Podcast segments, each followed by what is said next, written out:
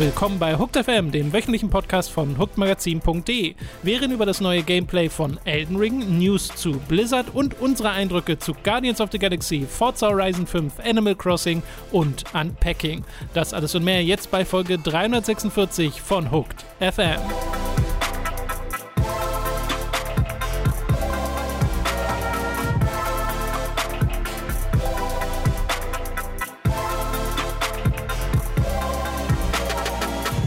Wir begrüßen euch bei einer weiteren Folge Hooked FM. Ich bin Tom und mir mal wieder zugeschaltet ist der Robin. Hallo Robin. Hallo, guten Tag.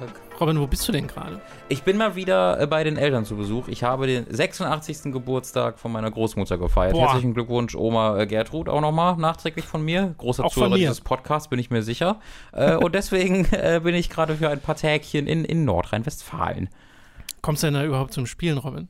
Äh, kaum. Das muss ich aber zugeben. Es liegt weniger an dem Fakt, dass ich in Nordrhein-Westfalen will. Ich habe die Switch natürlich dabei. Und mhm. mehr an den Halo-Büchern, die ich gerade versuche zu verzehren, bevor das Spiel rauskommt.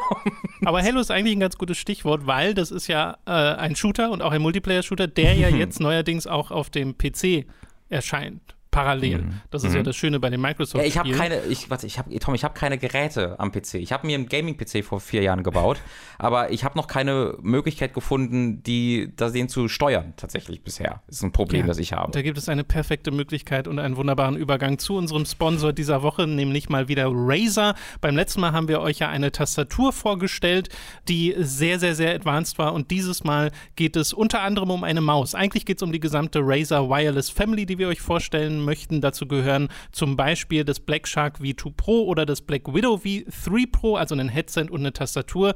Wir stellen euch heute aber mal passend zu der Tastatur vom letzten Mal die Razer Viper Ultimate vor. Das ist eine Wireless Maus mit 20.000 dpi und 99,6% Auflösungsgenauigkeit und die kann halt einiges. Damit würdest du bei Halo Infinite, äh, ich glaube, alle Gegner wegrocken. Noch besser wäre. Also ich bin schon sehr, sehr gut. Ähm, du bist schon, das hast du ja schon im, im Stream unter Beweis gestellt. Richtig. Und ich möchte erneut betonen, ich habe da ohne Tastatur und Maus gespielt. Das war alles über Cortana Voice Commands. Deswegen, Jetzt also, wenn ich vor, noch besser werden kann, dann nehme ich das gerne an. Stell dir mal vor, du nimmst jetzt diese Razer Viper Ultimate dazu. Äh, dreifach schneller als andere Wireless Gaming Technologie dank Hyperspeed Wireless Technology. Und das Ding hat noch etwas, und ich finde, äh, also allein diese Namen gefallen mir immer sehr. Die Adaptive Frequency Technology, was im Wesentlichen heißt, dass das ein sehr zuverlässiges Signal ist, das mhm. nach, äh, alle Kanäle nach Störungen scannt, was dann heißt, dass du keinerlei Unterbrechungen haben wirst. Äh, damit ist das Ding sogar E-Sport geeignet. Ich weiß jetzt nicht, ob wir dich noch in ein E-Sport Halo-Team reinkriegen, Robin. Ich würde es gern versuchen, wäre eine sehr gute Videoreihe. Also ich glaube, ich bin ein bisschen zu alt, äh, aber ich würde es trotzdem gerne mal versuchen. Es gibt einen kleinen Punkt bei dieser Maus, den ich gut finde. Für mich, denn äh, ich habe kleine Babyhände und ich, ich habe oft Probleme, eine Maus irgendwo hinzuschieben, weil ich so schwach bin. Äh, und ich sehe, dass diese Maus extrem leicht sein soll mit 74 Gramm. Das heißt auch, ähm, ja, kleine, kleine, kleine, kleine Babyhände besitzende Menschen können hier eine Maus herumbewegen, was eine neue Erfahrung für mich wäre. Genau, leicht, aber trotzdem robust. 70 Stunden Akkulaufzeit, was denke ich auch sehr wichtig ist bei einem äh, Wireless-Gerät, weil du ja nicht möchtest, dass das nach fünf Stunden schon den Saft aufgibt. Äh, diese Razer Viper Ultimate kostet mit Ladestation, also es gibt einmal mit Ladestation und einmal ohne. Mit kostet sie 169,99 und ohne 149,99 ist wirklich eine Pro-Gaming-Maus. Und das Coole ist, wir haben ja. diesmal erneut einen Code, der mm. euch einen Rabatt gibt von oh. 15%, wenn ihr den benutzt auf das, auf das gesamte Wireless-Sortiment. Der lautet Hooked 15, also Hooked 1.5, alles zusammengeschrieben. Wenn ihr das benutzt, bekommt ihr 15% Rabatt. Das äh, klingt ganz ordentlich. Ich hab, es gibt, glaube ich, keine Möglichkeit herauszufinden, wie viel exakt das ist bei 170 bzw. 150 Euro. Ich glaube, so weit sind wir in der Mathematik noch nicht. Äh, aber es hört sich an nach einem ziemlich ordentlichen Rabatt, 15%, lieber Tom. unmöglich auszurechnen, Robin. Oh, absolut unmöglich. Ja, Halo Infinite ist das eine Anwendungsbeispiel. Es kommt jetzt auch ein neues Call of Duty raus, aber ich finde es eigentlich auch interessant, bei E-Sport, Gaming-Mäusen und Präzision mal Age of Empires zu erwähnen. Oh, Weil das ist ein guter Punkt. Gerade Echtzeitstrategiespiele, also ich habe Leute bereits äh, gesehen, wie sie E-Sport-mäßig Warcraft 3 und Co. spielen. Mhm. Das ist verrückt. Also sind sehr schnell. Ich habe ich hab das Gefühl, da ist noch mehr Präzision erforderlich als bei einem Shooter. Also, äh, um genau zu sein, musst du ja nicht nur auf die Köpfe klicken von den Leuten, denen du umbringen willst, wie in einem Shooter, sondern du musst ja auf viel mehr Leute klicken, weil auch noch die, die du steuern willst. Das ist ja, also allein aus dieser logischen Sicht gesehen, muss, braucht man da viel mehr Präzision und muss ein noch besserer Spieler sein. Also, wenn ihr Age of Empires 4 gerade spielt, ist das vielleicht auch was für euch. Mhm. Und, und wenn ihr gut in Age of Empires 4 seid, probiert mal Halo aus. Ihr müsstet allein logisch gesehen dann nochmal deutlich besser drin sein. ich weiß nicht, ob ich diesem logischen Sprung folgen möchte, aber gut. Auf Razer.com findet ihr die Razer Viper Ultimate und natürlich auch die anderen Produkte der Razer Wireless Family, die wir euch hier ans Herz legen möchten. Mit unserem Code HOOKED15, HOOKED15 erhaltet ihr 15% Rabatt. HOOKED 15 nochmal. Die Links und auch den Promocode schreiben wir euch aber auch nochmal in die Beschreibung. So, wir kommen zu den News der letzten Woche, angefangen mit Blizzard, Robin. Da gab es mhm. nämlich wieder einige Neuigkeiten und also beide nicht so richtig positiv. Das eine ist nämlich, dass äh, eine der neuen Co-Chefinnen äh, das Studio verlässt, nämlich Jan O'Neill. Ich hoffe, das ist richtig ausgesprochen. Sie wurde im August letztes Jahr eingesetzt, zusammen mit Mike Ibarra, äh, der jetzt wiederum alleiniger Chef sein wird nach ihrem Abgang. Und zwar infolge dieser ganzen, ne, äh, dieser ganzen Anschuldigungen, die es gegen Blizzard gab. Da gab es ja diese große Investigation, die ganzen Missstände wurden aufgedeckt, wie dort äh, vor allem Frauen behandelt wurden. Äh, mhm. Haben wir ja schon ausführlich darüber berichtet. Und äh, jetzt ist sie tatsächlich auch schon wieder weg. Sie war sehr lange die Chefin von Vicarious Visions, bevor Vicarious Visions mit Activision Blizzard verschmolzen ist, beziehungsweise mit Blizzard speziell. Und äh, insgesamt über 20 Jahre bei Activision und ist jetzt raus. Sie sagt, sie will sich mehr der Diversität äh, in der, also will mehr Diversität in die Industrie bringen, ist unter anderem auch ein Boardmember von Women in Games International und Activision Blizzard geben auch einen Zuschuss von einer Million Dollar in ihren Ehren quasi an Women in Games International.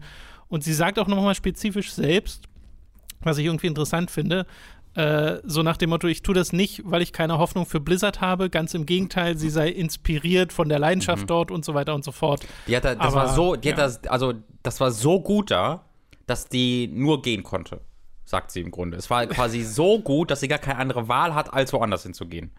Das war das Nachdem Problem. sie vorher 20 Jahre bei der Firma war. Ja, ja.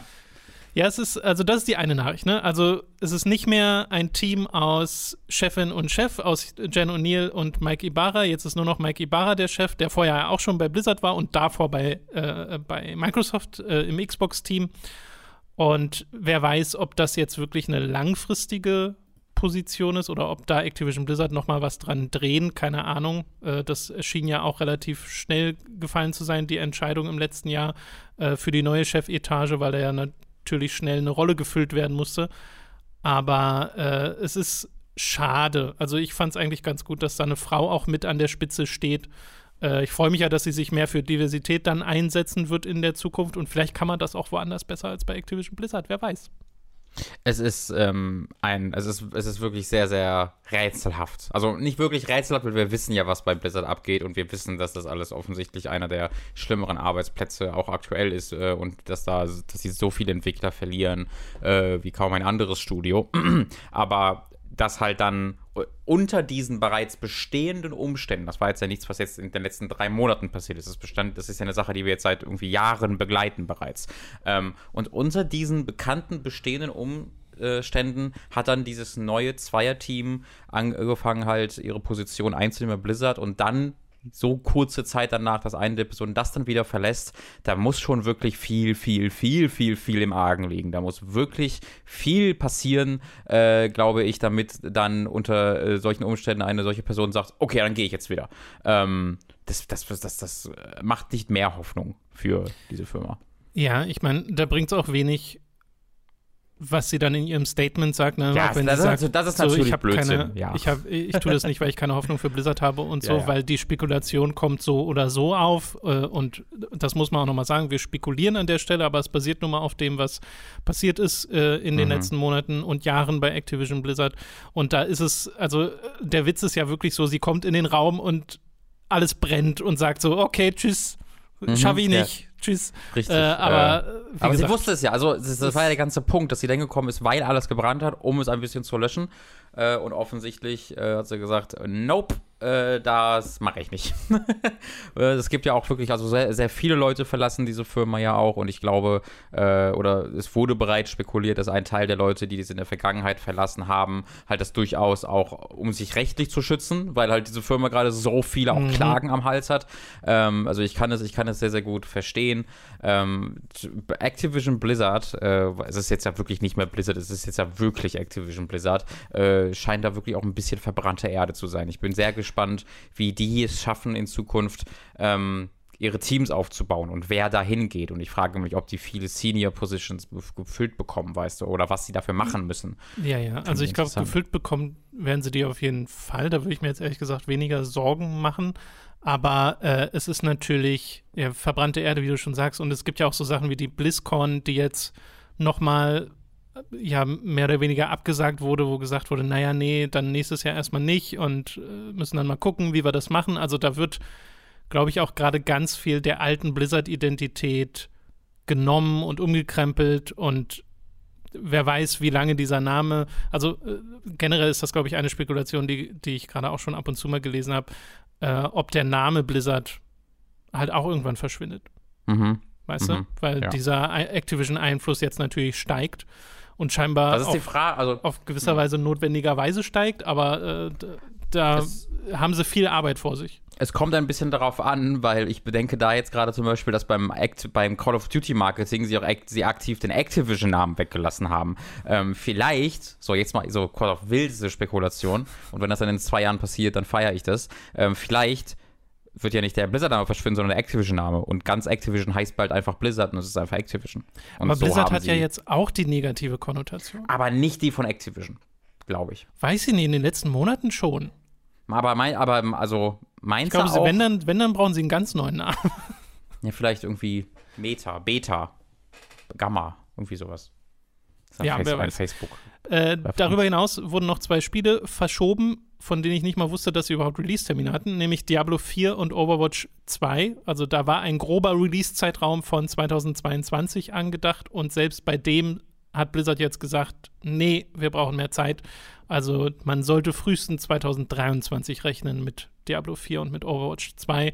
Bei Diablo 4 wundert mich das nicht so sehr. Bei Overwatch verstehe ich ehrlich gesagt gar nicht, was passiert hinter den Kulissen. Ich verstehe dieses Spiel nicht. Ich verstehe auch das Overwatch nicht mehr. Ich, ich höre auch nichts mehr von Overwatch. Es ist mhm. wohl auch schon lange kein Update mehr da gewesen und so. Also, das ist ganz, ganz komisch. Also, das Seltsame an Overwatch 2 ist ja, dass es eigentlich, also eigentlich ist das ja der normale Blizzard-Prozess, ne? Äh, die kündigen Spiel an, äh, sagen, ja, mal gucken, wann das kommt und dann sie das, aber nee, kommt doch ein Jahr später und ah, hm, und dann wird es wahrscheinlich nochmal rebootet und hast ja nicht gesehen. Das ist ja nicht so unüblich bei Blizzard, dass diese Spiele sehr, sehr lange brauchen zum Entwickeln. Was halt unüblich ist bei Blizzard, ist, dass sie ein Sequel machen, das einfach straight up so genauso aussieht, weißt du? Und ja. wo du generell nicht so ganz siehst, okay, was ist daran jetzt ein Sequel? Normalerweise, wenn die ein Sequel machen, dann ist das holy shit, das ist ein fucking Sequel.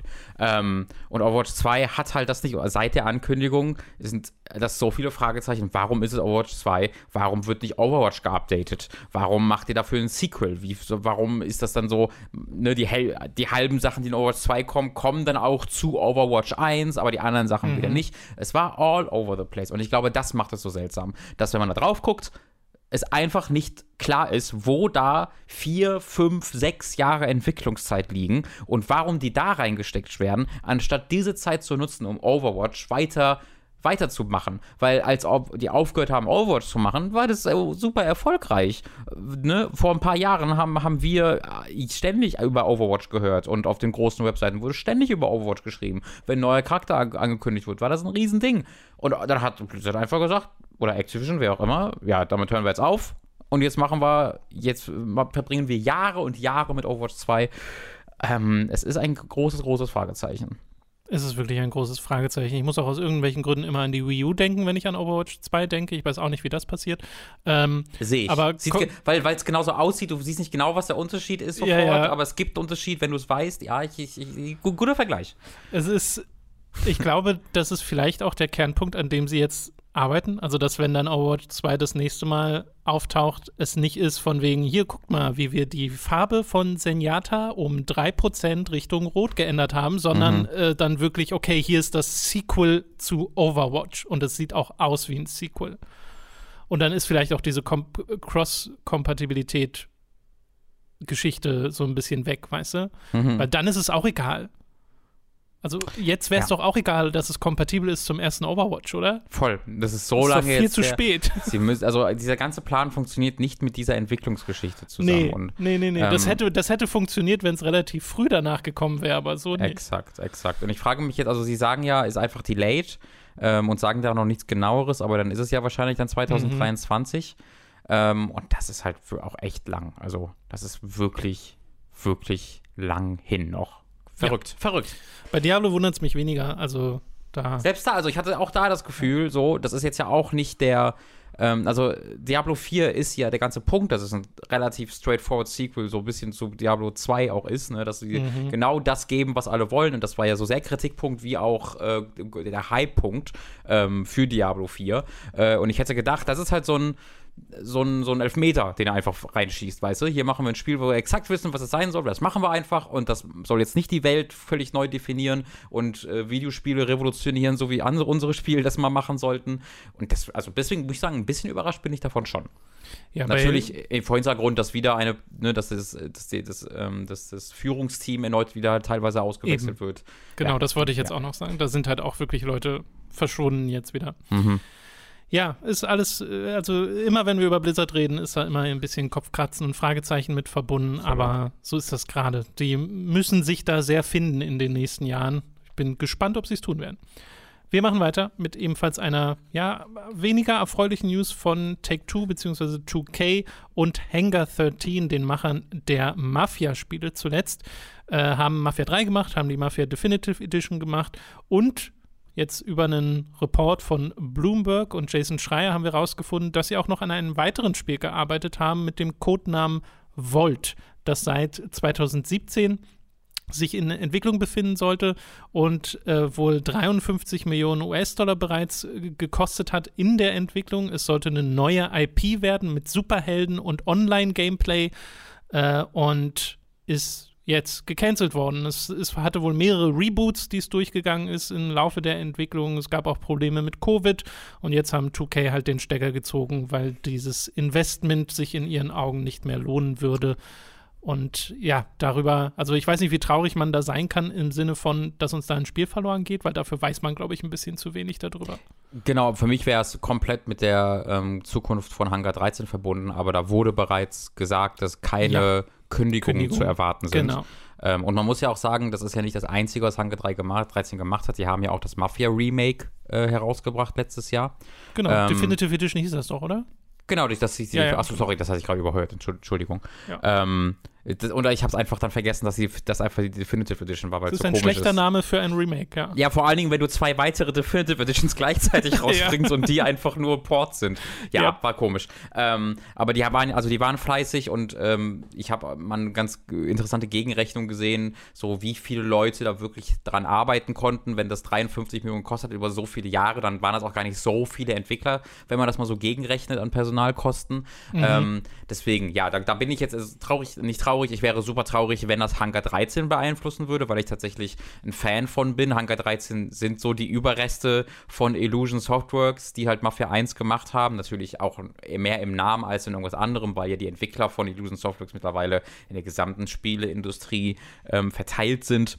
Aber äh, ich, ich mag Hangar 13 trotzdem gerne, weil ich fand, dass Mafia 3, Mafia 3 trotz all seiner vielen Schwächen sehr viele Stärken auch hatte äh, und wirklich äh, tolle Stärken hat, auf die man mhm. super hätte aufbauen können. Und Mafia Definitive Edition war ja eines meiner Lieblingsspiele des Jahres, äh, letztes Jahr, als es rauskam, glaube ich. Ähm, deswegen hoffe ich sehr dann, dass wir trotzdem, auch wenn es damit Volt nichts wurde, alsbald was Neues sehen. Und ich würde mich auch ehrlich freuen, wenn es Mafia wäre. Weil ich, das, das ist für mich immer noch ein Mysterium. Mafia 3 war unglaublich erfolgreich, ähm, viel mhm. erfolgreicher als die Serie je vorher war. Und trotzdem war nie, gab es nie einen Plan, Mafia 4 zu machen. Vielleicht das, passiert das ja jetzt. Ich würde mich darüber freuen. Ja, es gab immerhin es gab immerhin das Remake so. Ne? Also das genau, ist ja das, nicht nichts. Ja, aber, da bin ich ja sehr, ähm, sehr glücklich drüber. Und das haben sie ja auch erweitert und mich hätte es auch nicht gewundert. Jason Schreier hat auch nochmal geschrieben, dass Mafia 4 wohl mal geplant war, aber eher auch so im Zeitraum 2016, 17 und dann wurde halt nichts draus. Also es war dann seitdem nicht in Entwicklung, zumindest laut, den, äh, laut seinen Informationen scheinbar. Kann natürlich sein, dass das jetzt sich geändert hat, weiß ich Mhm. nicht. Äh, ich fände aber auch eine neue IP interessant, weil wir haben halt drei Mafia-Spiele und ein Remake. Ich glaube auch, Mhm. dass man da noch mehr mitmachen kann äh, und auch im Szenario noch genug ja, Raum hat für Kreativität. Äh, das Szenario von Mafia 3 war ja zum Beispiel auch ein cooles. Äh, das Problem war ja eher die, die Spielstruktur, Abs- zumindest genau, von dem, was ich in Erinnerung habe. Das Ballern Ähm. war cool eigentlich, das Fahren war auch, jetzt nicht richtig mega geil, aber war, war Mhm. cool genug. Die Grafik war natürlich hervorragend, das Storytelling war cool, aber die Struktur hat ihm halt wirklich das Bein gebrochen. Und das ist ja ein Problem, was du jetzt mit dem Remake nicht mehr hattest, ne?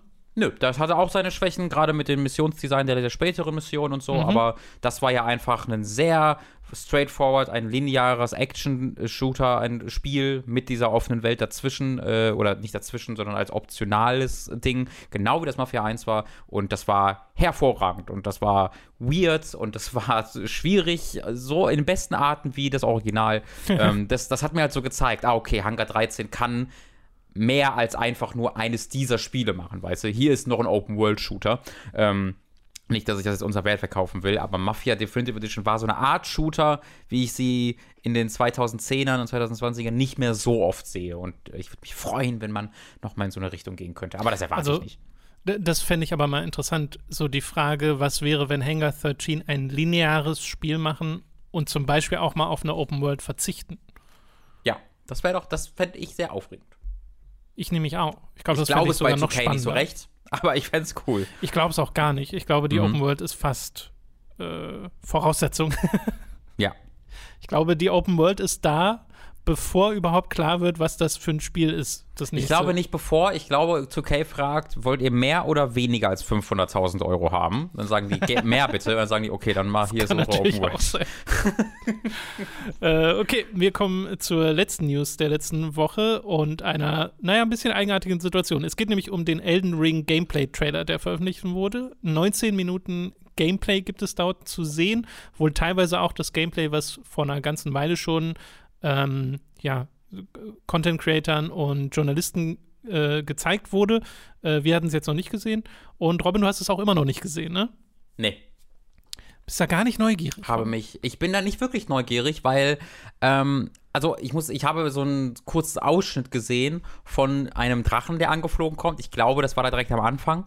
Ja. Äh, und dachte mir, das sieht amazing aus. Mehr muss ich nicht sehen. Ähm, aber ich, vor allen Dingen, ich habe halt hier das Gefühl, äh, das, wofür es ja scheinbar auch kritisiert wird, bei manchen, dass es halt in seinem Gameplay einfach sehr Dark Souls 3 ist und in seiner Grafik, äh, Mhm. in, sei, in seinem Kern. Und dann packt es halt eine Open World drauf. Und da bin ich dann so, okay, das will ich sowieso spielen. Und ich glaube auch, ich weiß, wie die Kämpfe verlaufen. Das heißt, das, wofür ich gucke, ist einfach nur die Implementierung der offenen Welt. Das will ich lieber selbst rausfinden. Dieses Level-Design-Kram und so. Ähm, deswegen gucke ich es nicht, weil ich mich sowieso sehr darauf freue.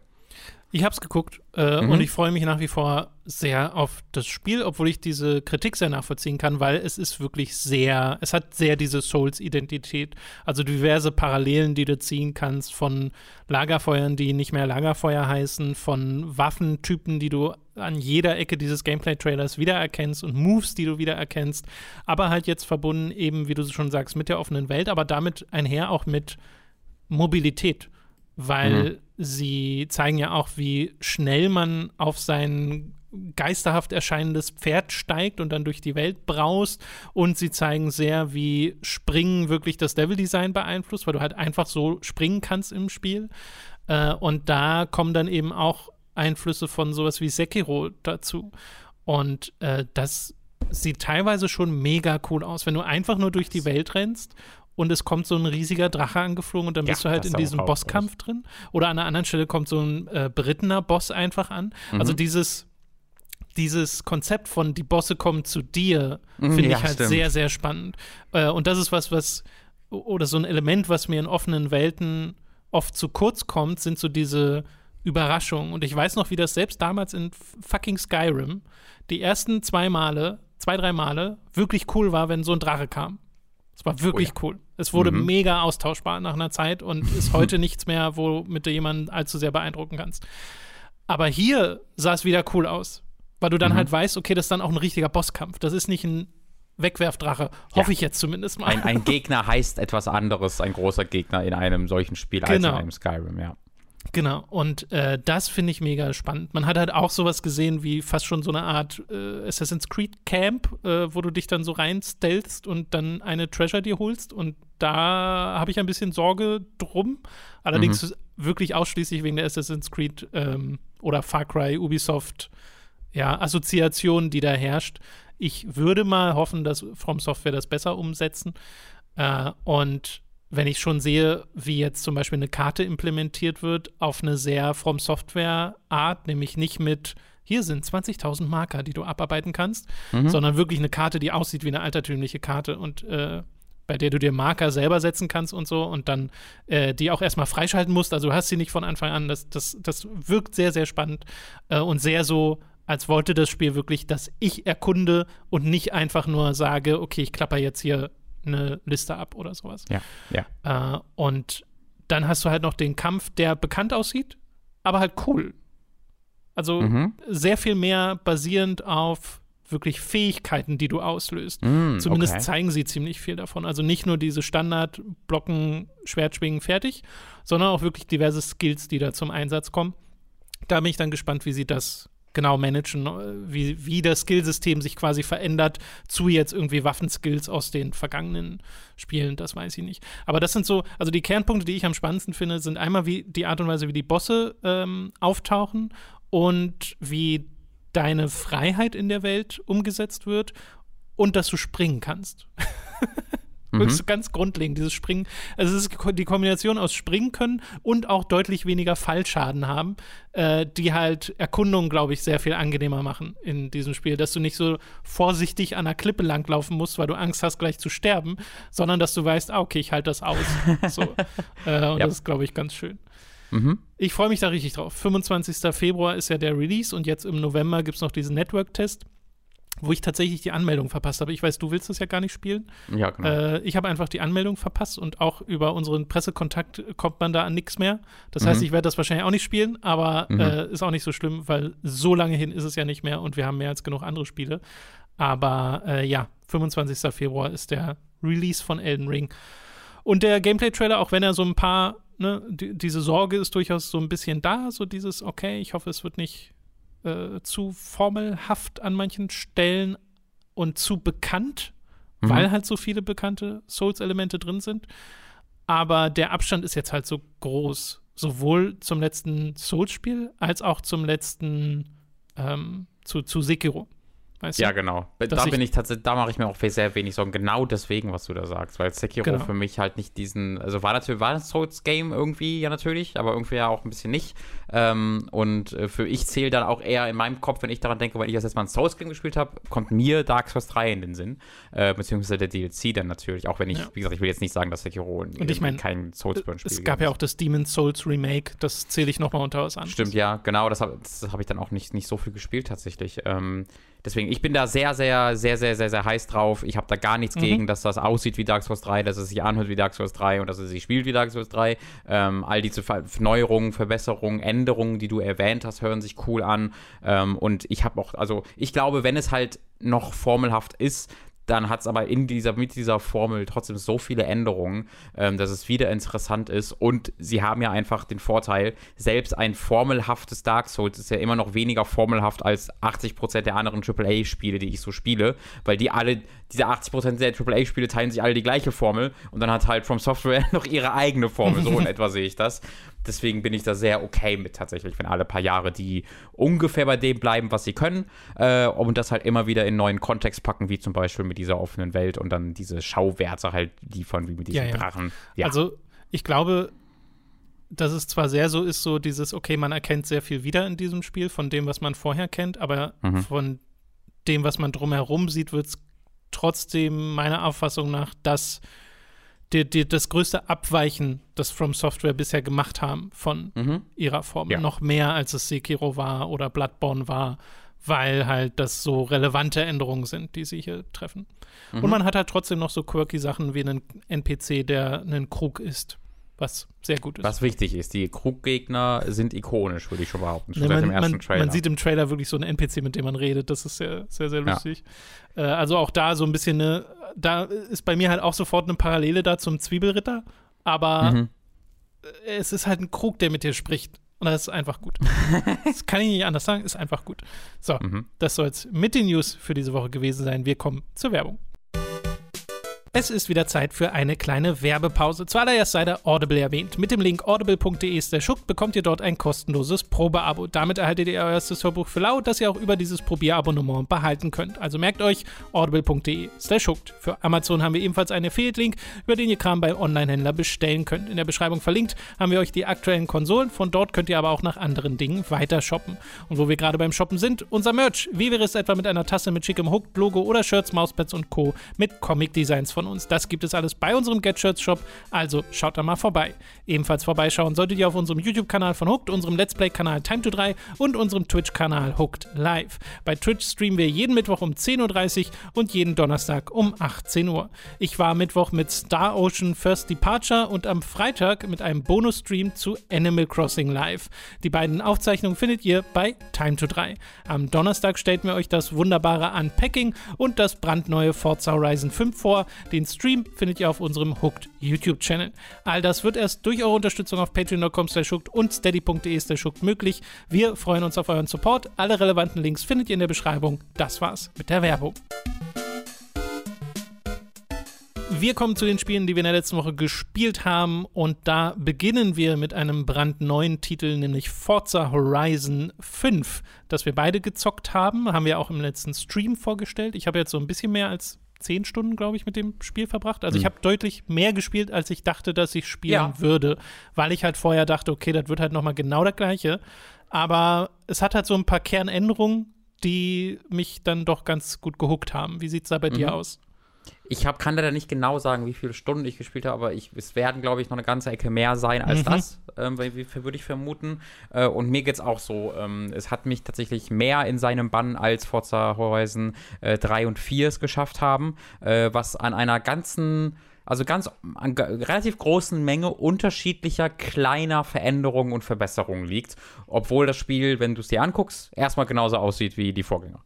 Genau, ja, also absolut. Die, teilweise ist die Struktur ja auch sehr ähnlich, die Art und Weise, wie dann, wie du die Map abarbeitest, ist ähnlich, aber die Kernprogression haben sie halt ein bisschen angepasst. Du hast ja diesen Mhm. Erfahrungsbalken, der sich die ganze Zeit füllt mit so ziemlich allem, was du machst, und der dann diese Kernevents auf der, einer speziellen Karte freischaltet, wo du wirklich sagen kannst, okay, ich möchte jetzt hier eines von vier ähm, Straßenrennen äh, Hauptevents machen. Und dann kannst du das halt machen. Und nachdem du dann genug Erfahrungspunkte für das nächste, für den nächsten Schritt in dieser Hauptkampagne freigeschaltet hast, könntest du sagen, okay, ich mache jetzt das zweite Straßenrennen-Event oder ich gehe zurück auf die Mainstage und mache eines dieser Hauptdinger, was ja anfängt mit dem, mit diesem, mit dieser Flugzeugverfolgungsjagd, ne, wo Ja. es so richtig spektakulär wird. Äh, und diese Struktur, diese Zusatzstruktur, die motiviert mich tatsächlich sehr. Also die finde ich sehr, sehr schön. Ich mag auch sehr, dass ich mir das selbst aussuchen kann, dass es mir sehr abwechslungsreich vorkommt. Äh, und es motiviert mich ein, ganz generell auf so einer ganz äh, primitiven Ebene, dass da dieser Erfahrungsbalken die ganze Zeit hochgeht und ich weiß, ah, okay, jetzt kann ich hier zum nächsten Event kommen.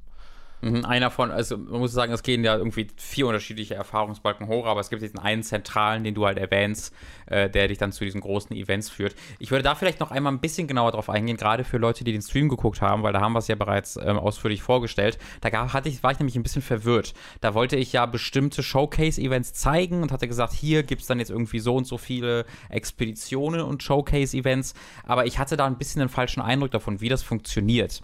Denn du hast, ich glaube, es sind sechs oder sieben so unterschiedliche, ja, wie soll man sagen, Kategorien von, von ne, diesen Fahrzeugrennen. Mhm. Äh, hier fährst du durch die Wildnis, äh, hier hast du die Straßenrennen von dir erwähnt und so weiter und so fort.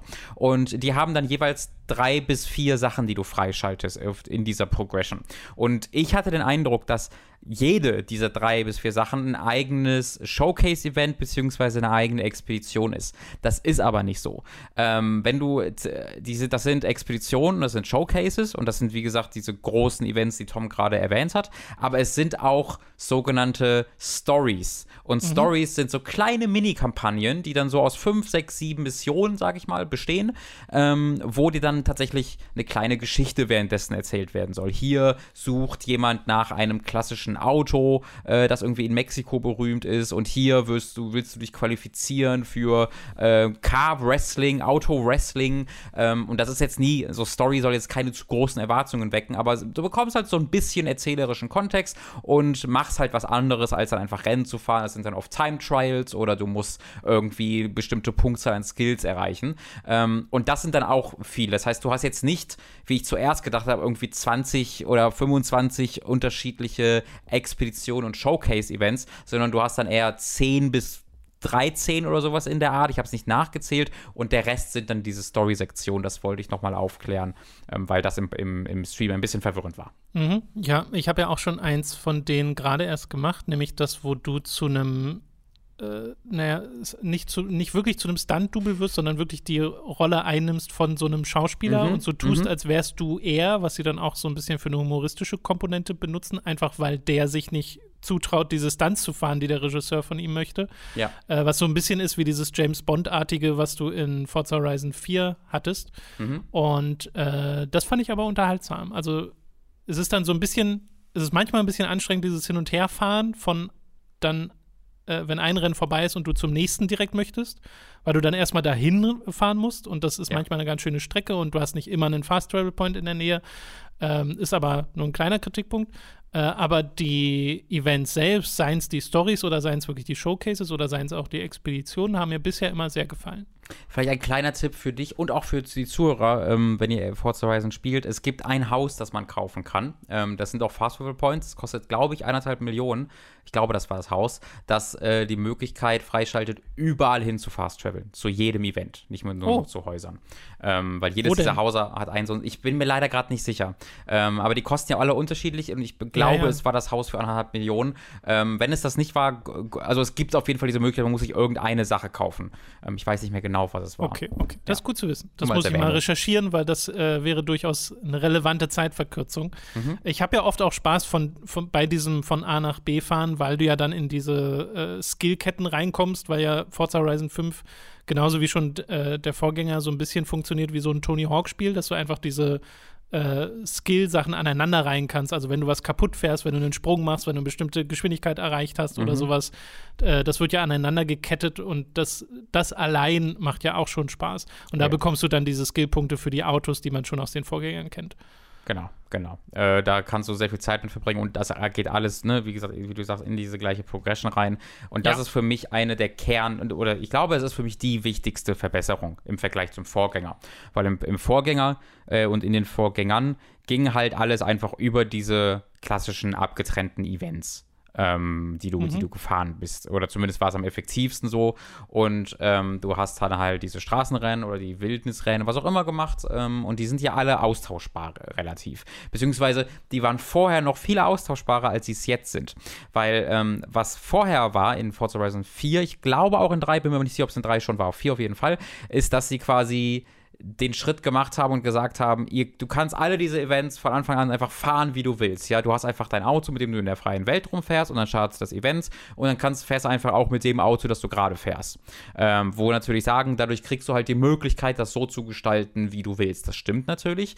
Das Problem ist, dass du dann komplett die Motivation verlierst, unterschiedliche Autos auszuprobieren und auch mal mit langsameren und spannenderen Sachen zu fahren, sondern du nimmst dann irgendwie immer die Sachen, die so am besten sind. Die Möglichkeit hast du immer noch in Forza Horizon 5. Du kannst immer noch jedes Auto benutzen, das du willst.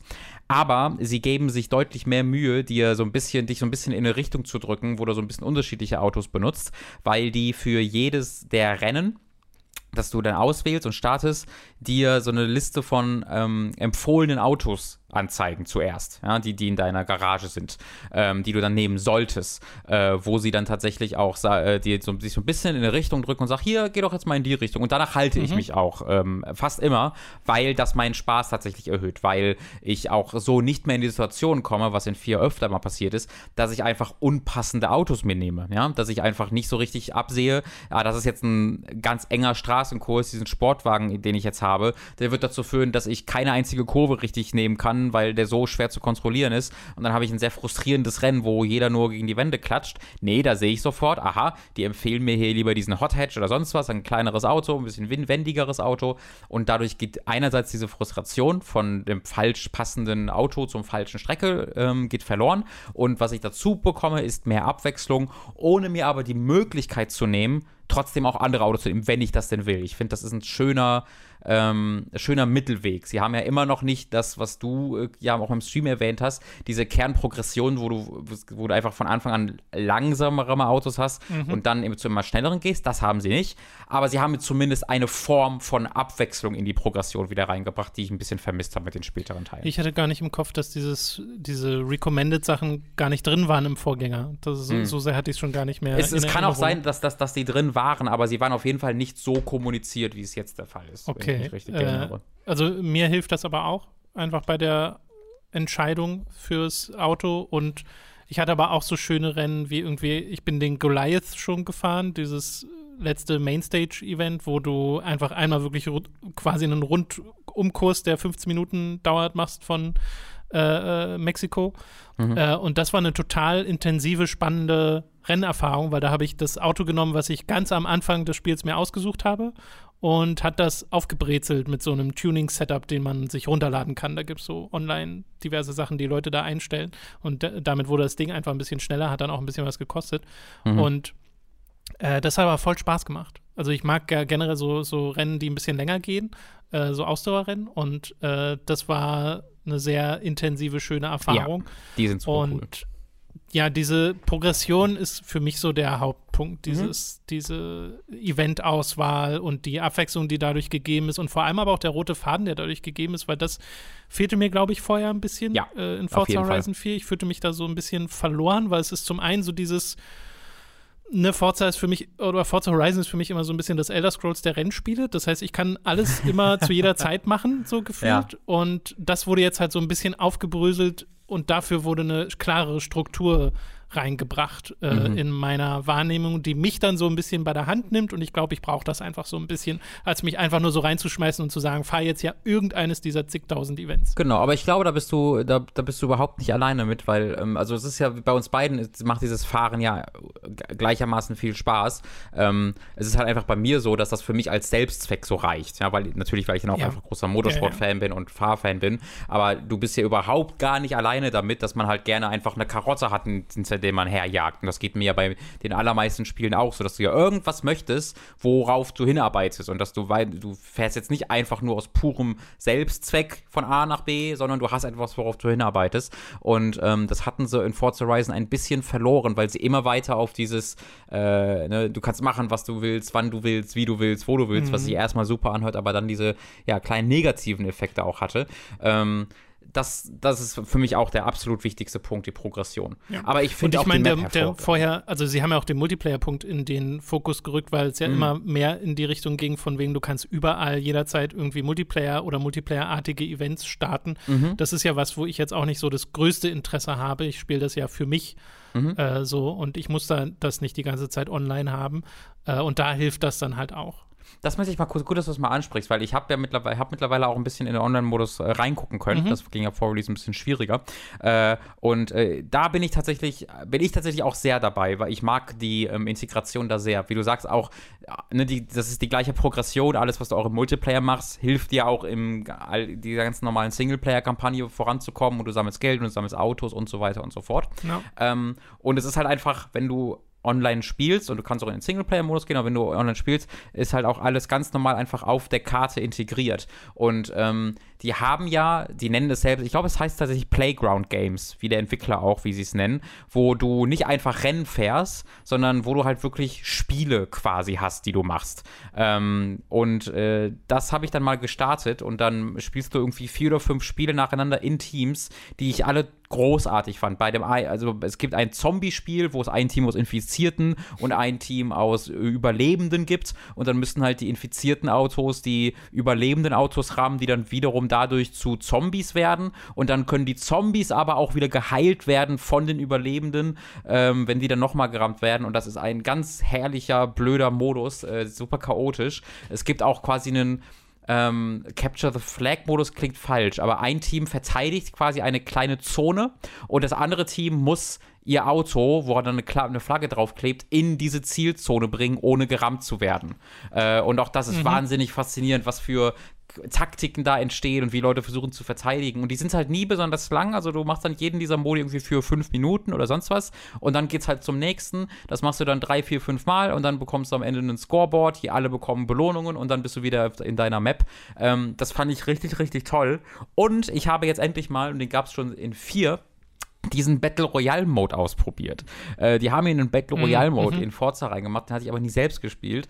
Ähm, und den finde ich hervorragend. Das ist so genial, ähm, weil es funktioniert im Kern genauso wie äh, auch das, die Shooter Battle Royale Spiel. Du suchst dir einen Punkt auf der Map aus, wo du startest und alle haben am Anfang das gleiche langsame Auto, äh, wirklich so ein, so ein, richtig langsames, äh, äh, schlechteres Auto und ähm, dann droppen oder dann gibt es überall auf der Map halt so mit Farbe, farblichem Rauch markierte ähm, Drop Points für bessere Autos. Und du musst halt zu den hinfahren, X drücken und dann wechselst du sofort in dieses neue Auto, das du da gefunden hast, was halt die Waffen ähm, kopiert, die du in Battle Royale Spielen findest. Und währenddessen geht natürlich, siehst du auf der Map den Zirkel, der enger wird.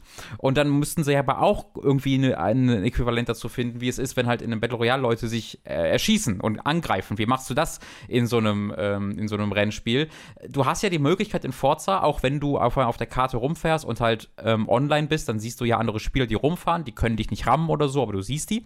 Und wenn du hinter denen fährst oder in der Nähe von denen fährst, dann kannst du jederzeit X drücken und dann die zu einem ähm, Duellrennen auffordern. Und dann mhm. sagt das Spiel dynamisch, so, fahrt mal hier hin und dann hast du ein, Rennen, das du startest und dann fährst du dahin und dann ist es vorbei und dann kannst du einfach weitermachen. Und das haben sie dann für den Battle Royale Mode genutzt, dass wenn du einen anderen Spieler findest auf der Karte, dann kannst du den halt äh, kannst du einen Knopf drücken, drücken und dann wird der andere Spieler, wenn du das willst, in, mit dir in ein One-on-One-Rennen gezwungen, ähm, wo du dann so kurze Zeit hast, um zu diesem Zielpunkt zu fahren und der, der halt es nicht schafft, fliegt raus. Ähm, und das ist eine sehr, sehr interessante Dynamik, weil ich habe sehr lange gebraucht, um ein besseres Auto zu finden und bin die ganze Zeit mit meinem langsamen Auto rumgefahren und du siehst auf, dem, auf der Map und der Minimap auch, wo die gegnerischen Autos sind, habe die ganze Zeit panisch versucht, äh, naja, den auszuweichen, weil ich halt gesehen habe, wie die ganze Zeit bessere Autos finden. Das siehst du in so in dem Chatlog in den, äh, ja. quasi. Äh, und ich habe also sowohl dann panisch versucht, sowohl denen auszuweichen, damit die mich nicht herausfordern können, als auch zur Mitte der Map zu fahren, um nicht außerhalb der Arena zu fliegen und nach einem neuen Auto zu suchen. ähm, und das hat dann auch geklappt und dann hatte ich irgendwann ein Head-on-Head-Rennen, so ein Duellrennen, habe das dann ganz knapp verloren und war dann raus. Aber das war eine Erfahrung, wie ich die noch nie so wirklich hatte und wo ich ganz Zeit dachte, das ist genial, das ist so dumm äh, und es ist einfach so als Bonusding, es ist kein eigenes Spiel zum Glück, sondern es ist einfach ein Bonusding und dafür äh, ist das eine ganz, ganz wunderbar bekloppte Idee. ja, das stimmt. Also ich habe das einmal in Forza Horizon 4 gespielt und da fand ich das auch ganz lustig. Äh, so nach deiner Beschreibung müsste ich ja auch noch mal reinschauen. Aber es illustriert ja ganz gut, was, wie viel einfach drin steckt in diesen Spielen mhm. mittlerweile. Oh ja. Es ist halt sie bauen, sie bauen ja, die haben, sie haben ja nie irgendwie groß was eingerissen, sondern bauen seit dem ersten Teil immer darauf auf, was sie vorher gemacht haben. Und äh, Ne, das ist natürlich auch Kritikpunkt, äh, aber das ist halt auch die große Stärke dieses Spiels und deswegen sind die so vollgepackt und du kannst hier, wenn du willst, hunderte Stunden mit verbringen. Und bei mir war es ja wirklich, ich hatte dann seit dem zweiten Teil immer ein bisschen weniger Zeit mit den Spielen verbracht. Weißt du, bei Teil 1 und 2 habe ich dann irgendwie noch 60, 70, 80 Stunden gespielt. Und dann bei äh, irgendwie 3 waren es dann eher so 40 bis 50. Und bei 4 waren es dann eher 20 bis oder eher 30 Stunden oder sowas. Ähm, immer noch, weil ich sie halt großartig fand, aber weil es halt dann irgendwie ein bisschen samey wurde. Äh, aber hier sehe ich bei, in fünf ähm, sehe ich, dass ich da wieder die alte Zeit reinkloppen könnte. Mhm. Ähm, auch weil mir die Map so gut gefällt. Ich finde, Mexiko ist eine der coolsten ähm, Szenarien, die diese Serie bisher hatte. Äh, und ich freue mich richtig, äh, ich, wenn ich wieder in Berlin bin weiter Forza Horizon 5 äh, zu spielen, obwohl es so viele andere Spiele auch gibt, die ich noch nachzuholen habe, mhm. denke ich gerade hauptsächlich daran tatsächlich. Ich freue mich da auch noch, das weiter zu spielen. Ich bin jetzt nicht an einem Punkt, wo ich es irgendwie liebe oder so, aber ich mag es einfach sehr, sehr gern von dem, was ich bisher gespielt habe. Ich glaube, um es lieben zu können, bräuchte es einfach einen Nitro, Robin. Ja, genau. Ist, es müsste halt ein bisschen ein anderes Spiel sein noch. Aber äh, vielleicht, also ich meine, PlayOne hat so viele Leute, vielleicht wenn die Fable gemacht haben, machen die neben Forza Horizon. Oder, pass auf, die Idee wäre doch eigentlich, Forza Horizon könntest du sehr, sehr gut auch mal für drei, vier Jahre ruhen lassen und einfach als Service-Game weiter ähm, supporten. Das machen sie ja im Kern auch schon. Ne? Diese Spiele werden ja zwei Jahre dann supported und sie ja. haben ja auch Battle Passes. Es gibt ja auch DLCs auch und so. Ja. DLCs, Battle Passes, alle drum und dran und diese Battle Passes, da habe ich schon also die kosten nicht nochmal extra Geld, sondern sie sind einfach integriert. Da habe ich auch schon ein bisschen Zeit äh, investiert, was ich auch sehr gerne mag, wie du dann extra mhm. Challenges mhm. bekommst. Mach jetzt diese diesen Aufgabe hier aber mit diesem bestimmten Auto. Oder du hast eine Treasure Hunt, wo, die, wo, die, so, wo du so einen Screenshot von der Map siehst und sie beschreiben das so ein bisschen. Und dann musst du da eine Schatzkiste finden und kriegst dafür dein Auto oder sowas. Also so, solche Sachen machen die ja sowieso immer. Und ich könnte mir sehr gut vorstellen, dass sie das einfach mal für einen, einen der Titel so zwei, drei, vier Jahre äh, laufen lassen. Und in der Zeit könnten die dann mal so ein, so ein Boost Need for Speed Burnout-alike machen. ja, mich wundert halt, dass es nicht ein so ein Minispiel innerhalb von Forza Horizon gibt, wo man das mal macht. Das ist eine gute Idee. Wo du so ein Drag Race hast oder so mit Nitro. Drag Race gibt es so. ja tatsächlich jetzt, aber keine ja, ja. Nitros dabei. Ja. Ähm, das, da, daran habe ich gar nicht gedacht. Aber klar, wenn wir über so ein Blödsinn wie Battle Royale in einem, in einem Autospiel, Rennspiel genau. äh, reden, dann wäre es doch absolut denkbar, dass man für so einen äh, optionalen Modus äh, so mal einen Booster dran haut. Ähm, das, da, da, bin ich ehrlich gesagt, da bin ich voll bei dir, weil das würde die DNA dieses Spiels jetzt nicht komplett verändern oder so, sondern es wäre nee. einfach ein cooles Extra. Da bin ich, ja, da ich, das finde ich auch sehr cool. Ja, siehst du, haben wir uns doch geeinigt. Also Forza Horizon 5, äh, durchaus eine Empfehlung. Äh, ja. Wir mögen es sehr. Kommt ja tatsächlich offiziell erst morgen raus, also am Dienstag, den 9.11., mhm. aber es gibt ja schon diese andere Edition, die man auch jetzt schon spielen kann. Also genau. wahrscheinlich spielen das auch schon einige von euch. Oh ja. Ansonsten gibt es das äh, sowohl für Game Pass, es gibt es aber auch auf Steam zum Beispiel und es kostet mhm. 60 bis 70 Euro, je nachdem, wo äh, man es sich kauft oder halt, wie gesagt, alternativ Game Pass. Und das nächste Spiel, über das ich gerne reden möchte, das gibt es auch im Game Pass. Ansonsten kann man sich aber auch für 20 Euro separat kaufen. Das heißt Unpacking. Das habe ich auch im Stream kurz vorgestellt und habe es jetzt durchgespielt und äh, bin sehr, sehr, sehr, sehr, sehr angetan. Das ist eines meiner Lieblingsspiele dieses Jahr, weil es in seiner Simplizität sehr, sehr smart eine Geschichte erzählt und dann halt auch einfach generell sehr viel Freude bereitet. Unpacking ist ein Spiel, wo ihr immer einen Raum oder mehrere Räume vor euch habt in so einer Retro-Pixel-Optik, die ein bisschen an alte ja, Visual Novels oder sowas erinnert mhm. äh, oder äh, alte Aufbauspiele oder so. Und ähm, die ist erstmal sehr sympathisch. Und dann habt ihr Umzugskisten vor euch. Die müsst ihr wirklich mit einem Klick, es funktioniert entweder mit der Maus oder mit dem Controller, ähm, aufmachen und dann nach und nach holt ihr einzelne Items aus diesen Boxen und habt dann am Anfang so ein Kinderzimmer. Äh, es wurde am Anfang die Jahreszahl 1997 eingeblendet. Mhm. Und ihr räumt dann dieses Kinderzimmer ein mit Spielfiguren, mit Kuscheltieren, mit einem kleinen Tagebuch und könnt dann eine Schublade aufmachen und das Tagebuch da reinpacken. Äh, und wenn ihr alles eingeräumt habt, dann blinken vielleicht noch so ein paar Gegenstände auf, wo das Spiel euch sagt, nee, das gehört da nicht hin. Also wenn ihr zum Beispiel ein Buch einfach nur auf dem Boden liegen lasst, dann sagt das Spiel, nee, nee, räum das mal wirklich ein. Äh, es macht aber auch so Sachen wie, das ist ein Tagebuch, lass das mal nicht offen auf dem Schreibtisch liegen, sondern es muss wirklich in die Schublade oder in den Schrank. Mhm. Äh, also auch da so ein bisschen den Kontext des jeweiligen Gegenstands, der wird beachtet. Äh, und dann ist diese Mission erfüllt. Es wird nicht bewertet darüber hinaus, wie genau hübsch oder sonst wie das eingerichtet ist. Das ist egal, äh, abgesehen von diesen kleinen Parametern, die ich gerade genannt habe. Und dann geht es auf in die nächste Etappe. Dann vergehen ein paar Jahre, dann wird irgendwie die nächste Jahreszahl eingeblendet. Ich glaube, das nach 1997 war es 2003 oder so. Und dann hat man so eine kleine Studentenbutze, die man einräumt. und hat dann natürlich schon mal ein, zwei Räume mehr oder so, hat noch so ein Bad, das man mit einrichtet oder so. Äh, und das wird quasi immer komplexer von Level zu Level, von ähm, Jahresabschnitt zu Jahresabschnitt. Und das ganz grundlegend ist für mich ein spaßiges Spielprinzip. Dieses, okay, ich packe hier was aus und ich räume hier was ein und das sieht dann am Ende schön und ordentlich aus und ich kann auch mich kreativ so ein bisschen ausleben, weil man ja selber bestimmt, wo was hinkommt und so. Und darüber hinaus gibt es noch so kleine Spielereien, wie wenn du da einen Gamecube unter den Fernseher stellst, also so ein, so ein etwas, das sehr eindeutig nach GameCube aussieht, aber offiziell nicht Nintendo gebrandet ist. Mhm, aber du weißt immer sehr, okay, das ist einfach eine Wii, die ich hier gerade hinstelle. Äh, dann kannst du die auch mit, äh, ich glaube, entweder Rechtsklick oder im Fall vom Xbox-Controller B äh, aktivieren und dann wird auf dem Fernseher wirklich auch was äh, dargestellt und dann schaltest du darüber Sticker frei, die du dann wiederum im Fotomodus benutzen kannst, weil du kannst dir auch so verschiedene Filter und sowas drüber legen oder halt Sticker platzieren, um so eigene äh, Fotos zu schießen von diesen ähm, eingerichteten Räumen. Und das ist super cute. Das allein ist schon super cute. Es spielt sehr entspannte, sehr schöne Musik im Hintergrund. Es ist ein sehr meditatives Spielerlebnis.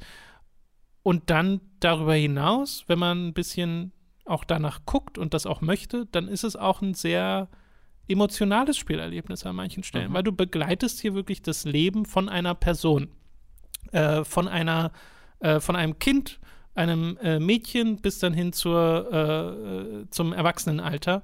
Und da wird so viel mehr erzählt, als ich am Anfang gedacht hatte. Einfach nur Einmal natürlich durch die Sache, ne, hier ist ihr Kinderzimmer, hier ist ihr Studentenzimmer, welche Gegenstände nimmt sie immer mit von einem Ort zum nächsten, welche Gegenstände fehlen vielleicht?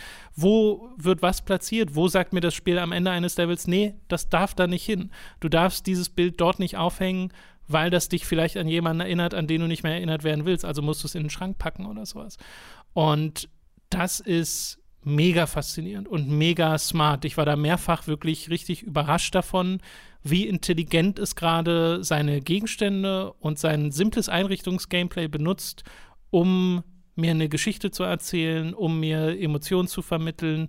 Äh, und das alles auf eine Art und Weise, wie du es eigentlich auch total ignorieren könntest. Ne? Du kannst es ja total oberflächlich genießen als Einräumspiel, aber es steckt halt sehr viel mehr drin, weil natürlich diese Person ihre Höhen und Tiefen hat im Leben. Äh, und das trifft manchmal richtig, äh, richtig einen Nerv. Also ich habe so richtig gemerkt, wie ich manchmal so ein bisschen schlucken musste oder mich dann so aktiv gefreut habe, so, oh, jetzt ist das hier passiert und ich freue mich so für sie und äh, freust dich dann, es ist so ganz, ganz blöd eigentlich. Du packst etwas aus aus diesem digitalen Umzugskarton und freust dich einfach gerade darüber und überlegst dann, oh, wo stelle ich das jetzt hin so. Und äh, das fand ich super toll. Also absolute Empfehlung für Unpacking. Äh, ich habe so ich glaube, ein bisschen mehr als sieben Stunden für das Spiel gebraucht, was auch mehr ist, als ich dachte. Wirklich, viel mehr. Ähm, ja. Und da ist natürlich auch der Stream mitgezählt und vielleicht ein bisschen Idle Time. Also wahrscheinlich kann man auch deutlich äh, schneller mit dem Spiel sein. Mhm. Aber ich habe halt. Aber es ist halt kein anderthalb Stunden Spiel und das äh, hätte ich jetzt auch. Genau, nee, das, das absolut nicht. Es kommt natürlich auch ein bisschen darauf an, wie viel Zeit man sich nimmt mit dem Einrichten, wie viel man sucht nach so interaktiven Extras und so, weil ich habe auch, nachdem ich fertig war, und es hat ein wirklich sehr süßes Ende und süße Credits und so. Es, da war ich auch ähm, sehr ergriffen. Und ähm, darüber hinaus hat es halt noch diese Secrets mit, okay, was ist interagierbar und so, was ist interaktiv, was kann ich wirklich noch benutzen, wo sind noch kleine Extras versteckt. Und nach denen zu suchen ist halt auch niedlich und am Ende macht es dir auch sehr klar, okay, hier in diesem Abschnitt gibt es noch diese Extras, von denen du noch nicht alle hast. Also du könntest das dann theoretisch auch noch vervollständigen auf diese Art und Weise. Äh, und das hat mir wirklich sehr viel Freude bereitet. Kam sehr aus dem Nichts, dieses Spiel. Ich hatte es nicht wirklich auf dem Schirm. Kommt ja von den Entwicklern von Assault Android Cactus, was mhm. ein Top-Down-Hardcore-Shooter ist. also ein ganz schöner, äh, ganz schöner Sprung äh, des Genres. Aber äh, richtig, richtig cool. Also absolut. Und ich glaube ja auch das erste Spiel seitdem, oder? Ähm, ja, ja, die haben seitdem nichts anderes gemacht. Ja, also sehr, sehr faszinierend, ähm, was also das dann, das dann darauf folgt. Und ist, was ich dann wieder am faszinierendsten finde, ist, was du ja auch erwähnt hast, dass es halt dieses ultra simple Spielprinzip ist und ja. ähm, da so viel drin zu stecken scheint. Ähm, ne, wie eine Umzugskiste. Also es sieht so klein und kompakt aus, aber wenn du dann aufmachst, scheint da halt noch viel mehr drin zu Endlos. stecken. Jetzt, äh, bitte? Genau, es erscheint endlos manchmal bei der Umzugskiste. Ja, ja, genau, es erscheint endlos. Auch im aber echten jetzt, Leben. ja, ähm, aber auf, auf eine sehr schöne Art und auf eine sehr überraschende Art und ähm, ich freue, ich bin da auch gespannt. Ich würde das auch gerne dann mal äh, ausprobieren, wenn ich dazu komme. Ja. Ähm, mich hat es auch sehr, ange mir hat's sehr angemacht und ich finde die äh, Grafik auch ganz wunderbar. Die Musik scheint toll, schön und entspannt und ruhig zu ja, sein. Wirklich. Ähm, ja, wirklich toll. Also der einzige Kritikpunkt, den ich hatte, ist, dass du halt manchmal am Ende eines Levels auch Gegenstände hast, wo ich dann nicht so ganz verstanden habe, warum ich sie jetzt nicht da platzieren kann, wo ich möchte. Das ist mir zwei, dreimal passiert, wo ich irgendwie den Wäschekorb einfach an den Rand gestellt habe vom Bad, wo der bei mir in meinem eigenen Bad auch steht oder stehen mhm. würde. Und das Spiel sagt mir aber, nee, der darf da nicht hin. Und dann stelle ich ihn an eine andere Wand, da sagt er, nee, der darf da nicht hin. Und dann stelle ich ihn wieder an eine andere Wand und dann sagt er, ja, ist okay. Und okay. dann denke ich so, okay, das wird ein bisschen warum? willkürlich. ja, genau, ja. warum, verstehe ich nicht so ganz. Aber äh, das ist, wie gesagt, nicht oft vorgekommen. Äh, meistens steckt wirklich auch ein Storygrund dahinter, den man sehr schnell durchblickt, wenn mir das Spiel sagt, okay, da darf jetzt irgendwie etwas nicht hin. Und da will ich so wenig wie möglich vorwegnehmen, äh, weil es ist ja jetzt auch nicht mega lang, das Spiel es hat nicht mega viele Abschnitte, äh, deswegen erkundet man die am besten selbst.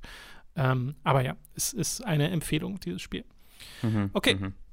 Dann machen wir weiter, kommen zum nächsten AAA-Spiel, das wir äh, jetzt ein bisschen verspätet äh, besprechen, aber wir besprechen es, nämlich Guardians of the Galaxy, äh, das für alle aktuellen Plattformen erschienen ist, 60 bis 70 Euro kostet. Sogar auf der Switch kann man das spielen, über die Cloud-Version.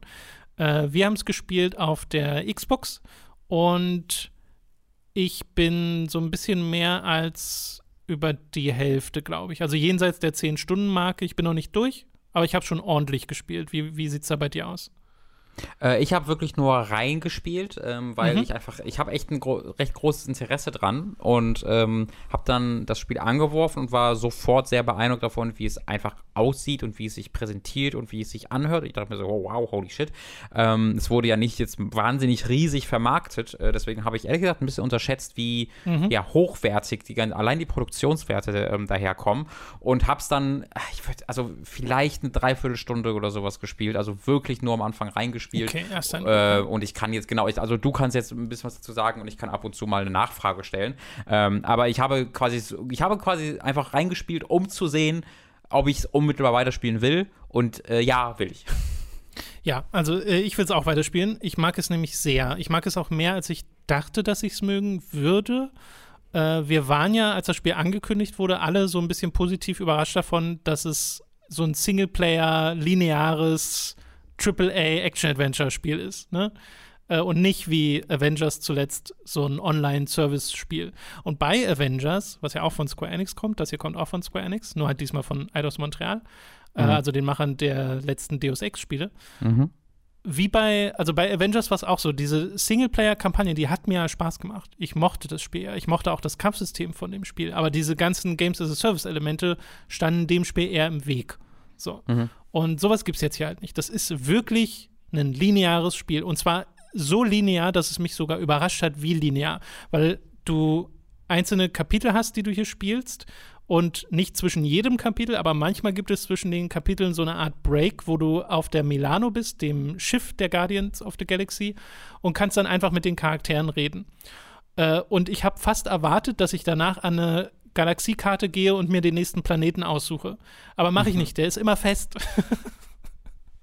es geht immer nur in die eine Richtung, wo die Story ja, halt ja. gerade hin muss. So. Ja, äh, und das ist witzig, weil ich bin automatisch in den Mass Effect-Modus gegangen, weil ich ja auch mit den Charakteren rede Aha. und Entscheidungen treffe und so. Und ich dachte dann so, ah, okay, ist jetzt einfach Mass Effect. Nee, ist es nicht.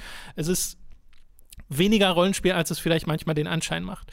Weil sie haben zwar so Punkte reingenommen, wie die Charakterdialoge und die Entscheidungen und Entscheidungen, die auch durchaus Relevanz haben im weiteren Spielverlauf. Und du hast auch Erfahrungspunkte und Skillpunkte, die du verteilst und so ein Kram, aber äh, diese ganze Skill-Level-Up-Mechanik ist eher oberflächlich und darüber hinaus ist es dann halt wirklich ein lineares Action-Adventure. Es ist kein mhm. Rollenspiel. Ich würde es nicht als mhm. Rollenspiel bezeichnen. Und äh, das mag ich ich mag sehr, wie straightforward das Spiel in der Hinsicht ist und wie achterbahnmäßig es mich dann auch teilweise durch seine Story schleust. Und das ist halt das Ding, was auch sehr viel Spaß macht. Das ist so eine, also die Orte, die du besuchst, sind sehr abwechslungsreich und wie du auch schon am Anfang äh, mitbekommen hast, sehr, sehr, sehr hübsch. Das hat oh ja. sehr oh, hohe Produktionswerte, Jesus. das Spiel. Äh, sehr schönes Artdesign auch. Ich mag total, wie das Spiel aussieht und wie es sich präsentiert und wie es sich auch teilweise anhört. Äh, es ist ein sehr lautes Spiel, weil quasi konstant geredet wird. Also ich habe Ja. mir noch nicht angeguckt, wie Leute das in Streams spielen, aber das muss anstrengend sein, weil die Charaktere hören nicht auf zu reden.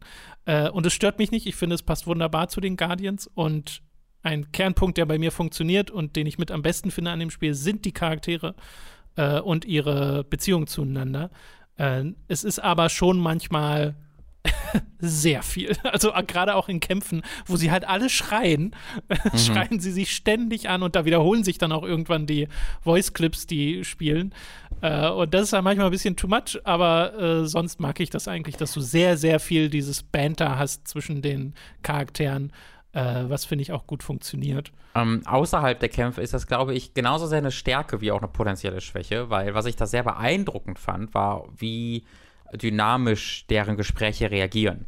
Ähm, dass die halt ein offensichtlich geskriptetes Gespräch führen über irgendein Story-Ding und dann laufe ich währenddessen auf so ein- eine Stange, Steg, was auch immer, den so einen Abgrund führt. Ich gucke da einfach hin und äh, dann unterbrechen die dieses Gespräch äh, und äh, einer der Charaktere sagt mir, ey, was machst du? Da ist nix, da ist wirklich, da ist halt nichts, da musst du nicht hingehen. Und dann sagt mein Charakter, ja, aber ich wollte mal gucken, so, ja, sieht, sieht cool aus. Und dann geht er zurück und dann führen die das Gespräch weiter. Und das haben die nur gemacht, weil ich in diesem Moment halt da hingegangen bin. Und das ist immer mal wieder. Also einmal sagt dir ganz am Anfang Rocket, in welche Richtung man gehen muss. Und wenn du in eine andere Richtung gehst und dann wieder zurückkommst, weil da nichts war, lacht er dich halt aus und sagt sich, ich habe doch gesagt, dass da nichts ist. Und diese kleinen Momente, die mag ich sehr. Es gibt einen Moment, wo man die, das Tutorial bekommt, wie man Groots Fähigkeit benutzt, um eine Brücke zu bauen. Ne? Und das machst du halt, indem du einfach seinen Fähigkeitenknopf drückst und dann baust du dir eine Brücke zu einem festen Punkt auf der anderen Seite, kannst du darüber laufen. Du kannst aber auch den Fähigkeitenknopf von Rocket drücken. Ähm, und normalerweise würde dann einfach nichts passieren, weil das halt nicht das ist, was das Tutorial dir gerade sagt. Aber Rocket sagt tatsächlich dann etwas dazu passend. Er sagt so, ja, ich bin zwar irgendwie, ich, ich kann mich zwar gut strecken, aber so weit gehe ich dann doch nicht. Ja. Und diese kleinen Dinge, wo sie, wo ich, wo ich man merkt, dass sie ihre, ihr Geld und ihre Zeit und ihren Aufwand in diese in diese Extras gesteckt haben, um ähm, die Welt realistischer wirken zu lassen, um die Charaktere äh, nahbarer wirken zu lassen ähm, und das alles ein bisschen dynamischer wirken zu lassen, weniger geskriptet. Da, das weiß ich sehr, ja. sehr, sehr wertzuschätzen. Es, äh, du glaubst auch nicht, wie viele extra Dialoge es gibt dafür, dass Star-Lord einfach mal in die falsche Richtung geht. Also, wo er dann wirklich sagt, na, ich erkunde doch nur, lass mich doch mal in Ruhe. Aber es wird sich auf verschiedenste Arten beschwert und es ist immer sehr charmant. Es passiert aber auch, dadurch, dass es halt so viel Dialog ist, also es ist mir schon oft passiert, dass sich die Gespräche so ein bisschen überschlagen. Also, wo ein Gespräch noch nicht vorbei ist und ich komme aber schon an den Punkt, wo das nächste Gespräch startet und dann startet direkt dieses Gespräch und das vorherige wird abgebrochen.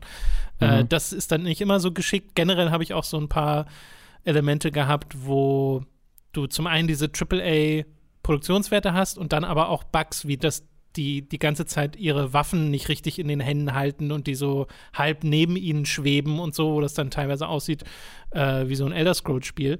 Ich glaube, das ist schon die dritte Elder Scrolls Referenz, die ich heute mache. Äh, und das ist dann so ein bisschen weird, das passt da nicht so ganz da rein, aber es passierte mir schon oft genug, dass ich es für erwähnenswert halte.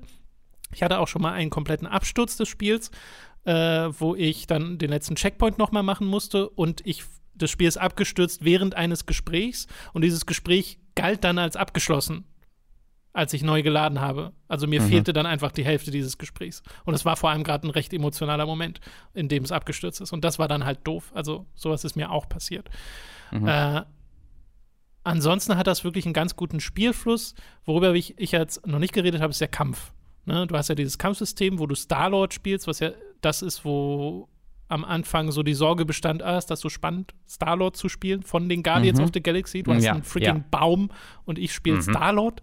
Ähm, das ist nicht das Problem, finde ich. Äh, mir macht es Spaß, Star-Lord zu spielen, weil der hat halt seine Third-Person-Shooter-Elemente, ne? Der hat zwei, ähm, zwei Schusswaffen in den Händen und kann mit seinem Jetpack über das Schlachtfeld drüber fliegen und von da aus dann Befehle geben an die anderen Guardians. Es funktioniert also ein bisschen wie so eine Summoner-Klasse aus einem Rollenspiel. Nur, dass es nicht so diese Verzögerung hat. Also wenn ich jetzt so zum Beispiel denke an Devil May Cry 5 und V, da hast du manchmal so diese Verzögerung zwischen den Sachen, die du eingibst für deine Kreaturen und dem, was tatsächlich passiert. Es fühlt sich mhm. nicht immer sehr direkt an. Äh, und das ist hier nicht so. Also selbst wenn Groot gerade 20 Meter von mir wegsteht, wenn ich seine Fähigkeit drücke, dann wird die auch sofort ausgelöst, wenn sie frei ist. Also er teleportiert sich dann quasi an die Stelle, an die er gerade soll. Äh, und das dadurch fühlen sich die Skills quasi an wie wirklich Fähigkeiten von dir und nicht wie Sachen von anderen Charakteren, die du auslöst, wenn das Sinn ergibt. Also es ist einfach sehr direkt. Ne? Wenn ich sage, Rocket schmeißt da mal eine Granate rein, dann kommt da sofort die Granate und die Explosion, es fühlt sich gut also, an. Also es ist spielerisch quasi äquivalent dazu, als ob du sie werfen würdest in Richtig. anderen Spielen. Genau, okay. genau. Äh, und das finde ich ziemlich wichtig fürs Spielgefühl, weil dadurch fühlt sich das wirklich gut an, was ich mache. Mhm. Aber ich bin jetzt an einem Punkt, und das kommt jetzt wirklich erst so an der Halbzeit des Spiels äh, zu tragen, wo mir die Gegner anfangen, ein bisschen zu viel auszuhalten, wo die Gegner anfangen, mhm. in ein bisschen zu vielen Wellen zu kommen, wo es ein bisschen zu oft dieses Ding macht von wegen, Rocket macht hier gerade was und muss hier was öffnen und ich muss das jetzt verteidigen und da kommen jetzt drei Gegnerwellen. Und das ist anstrengend. Also ich bin jetzt an einem Punkt, wo es auch nicht mehr großartig Skills oder Skill-Level gibt, auf die ich mich jetzt noch groß freue, die da noch kommen werden. Generell verändern die Skills, die ich bisher bekommen habe, auch nicht so sehr das Gameplay, dass es sich so groß anders anfühlt, weil ich halt in regelmäßigen Abständen, ist ja alles Cooldown-basiert, dann vielleicht mal eine andere Fähigkeit benutze, aber ansonsten mache ich immer das Gleiche. Ich, ich äh, point und shoote. Mhm. Und ähm, das ermüdet langsam ein bisschen. Äh, in den schnelleren Gefechten und in den Bosskämpfen habe ich durchaus noch meine Freude dran. Und es ist jetzt auch nicht so, dass ich davon komplett gelangweilt bin oder sowas. Aber ich kenne es jetzt halt. Es hat mich ja. jetzt schon eine Weile nicht mehr groß überrascht. Und es sind mir ein paar zu sehr bullet-spongy Gegner dazwischen. Selbst ist wenn ich da mit meinen Elementen hin und her wechsle, weil du noch so Elementschüsse Schüsse bekommst, selbst mhm. da dauert es einfach eine ganze Weile, um die zu besiegen. Ich spiele allerdings auch auf dem zweiten Schwierigkeitsgrad. Äh, ich, ähm, für, ich weiß, das wäre eher als Frage an dich gerichtet, weil ich halt einfach so wenig vom Kampfsystem erst gesehen habe. Aber ähm, was so meine Befürchtung mit dem Kampfsystem ist, ist, du sagst selbst, es ist kein Rollenspiel.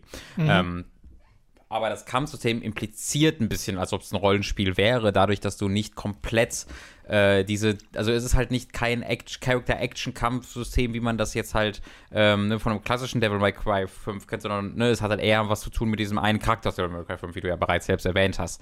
Ähm, ich würde, meine Befürchtung war, dass die, ähm, die Skill-Decke, also wie gut man darin wirklich werden kann, relativ niedrig ist, weil du halt, ne, du, du, du musst halt nicht wirklich auf die Gegner zielen, das passiert relativ automatisch und dann hast du deine vier, fünf Skills, die du halt benutzt, wenn du kannst und dann sterben die Gegner schon. Also ähm, ist das vielleicht so ein bisschen das, warum du sagst, es wird jetzt ein bisschen zu langweilig mit der Zeit, weil man einfach vielleicht nach irgendwie sieben, acht, neun, zehn Stunden alles vom Kampfsystem gesehen hat? Äh, nee, nicht unbedingt. Äh, ich spiele es, okay. wie gesagt, auf einem schweren Schwierigkeitsgrad, weil ich vorher mhm. schon gehört habe, dass es auf normal genau das sein soll, wo es sehr mhm. abgespult wird. Und ich bin mhm. jetzt an einem Punkt, wo ich schon aufpassen muss. Also ich muss darauf achten, von wo gerade Gegner angreifen. Ich muss darauf achten, dass Starlord nicht zu sehr in seinen Lebenspunkten fällt. Ich bin auch schon mehrfach gestorben in dem Spiel. Äh, das ist nicht das Problem. Ich finde, der Anspruch, den das Spiel hat, ist durchaus ähm, gut gebalanced auf diesem Schwierigkeitsgrad für das, was ich gerade möchte von diesem Spiel. Aber die Kämpfe dauern einfach ein bisschen zu lang. Also es sind zu viele und zu lange Kämpfe. Und das Ding ist, das es liegt, glaube ich, viel mehr an der Verteilung der Kämpfe als wirklich an den Kämpfen selbst, weil sie wirklich Abschnitte haben im Spiel, wo du auch mal eine Stunde lang gefühlt gar nicht kämpfst, sondern nur Dialoge hast, nur Story hast, nur Entscheidungen hast äh, und Cutscenes und so. Und dann mhm. hast du aber eben auch die Punkte, wo du mal eine Stunde lang nichts anderes machst, als zu kämpfen. Mhm. Und diese Balance fühlt sich nicht so gut an in meiner Wahrnehmung, okay. weißt du? Okay. Ähm, das ist aber, also äh, insgesamt ist das zwar ein Kritikpunkt, aber ich mag das Spiel bisher trotzdem noch sehr. Und wie gesagt, was mich mit am meisten überrascht hat, ist halt, dass ich auf der Milano, aber auch in den Missionen selbst immer mal wieder die Punkte habe, wo man mal so ein One-on-One-Gespräch hat mit einem der Guardians und sie halt wirklich gerade Probleme haben, die ich sehr gut nachvollziehen kann, die finde ich sehr gut in den Charakter Charakteren begründet sind und die sehr, äh, die mich ja, die sehr viel Empathie wecken, die mich da sehr mhm. mich reinfühlen lassen und wo ich dann wirklich ein Gefühl bekomme für diese, äh, für diese Gruppe, sodass ich sie sehr ins Herz schließe. Und ne, bei den Guardians of the Galaxy Filmen, die bisher meine einzige Verbindung waren mit dieser Franchise, war es so, dass ich ja den ersten sehr mochte und mhm. den zweiten, der war mir ein bisschen too much an vielen Stellen. Ja, also äh, war jetzt nicht so meins. Und das, was jetzt hier im Spiel stattfindet, die Art und Weise, wie hier die Charaktere dargestellt werden, zumindest basierend auf dem, was ich bisher erlebt habe, gefällt mir noch mal ein Stück besser als das, was ich in den Filmen gesehen habe. Ja, sehr schön. Das äh, habe ich jetzt auch schon ein paar Mal gehört. Ich, es scheint mir vor allen Dingen bei den Leuten, die die Comics kennen und die so, also je, ich, scheint ja, mir, je besser du mhm. Guardians kennst, desto mehr magst du dieses Videospiel, weil es da auch sehr nah ranzukommen scheint. Und ähm, aus der Perspektive bin ich halt auch recht interessiert ja. daran. Die Kerngeschichte, die erzählt wird, also da, da kommt schon noch so ein Big Bad und so eine so ein großer Plot mit einem Mysterium, den du aufdecken mhm. möchtest. Äh, der ist okay. Also da bin ich so semi investiert drin, aber ich wäre jetzt auch nicht mega traurig, wenn ich es nie rausfinden würde. So nach dem Motto mhm. würde ich es mal formulieren. Es sind eher die Charaktere, die mich da an die Story binden. Ja. Bisher okay. zumindest. Ne, ich bin ja noch nicht durch.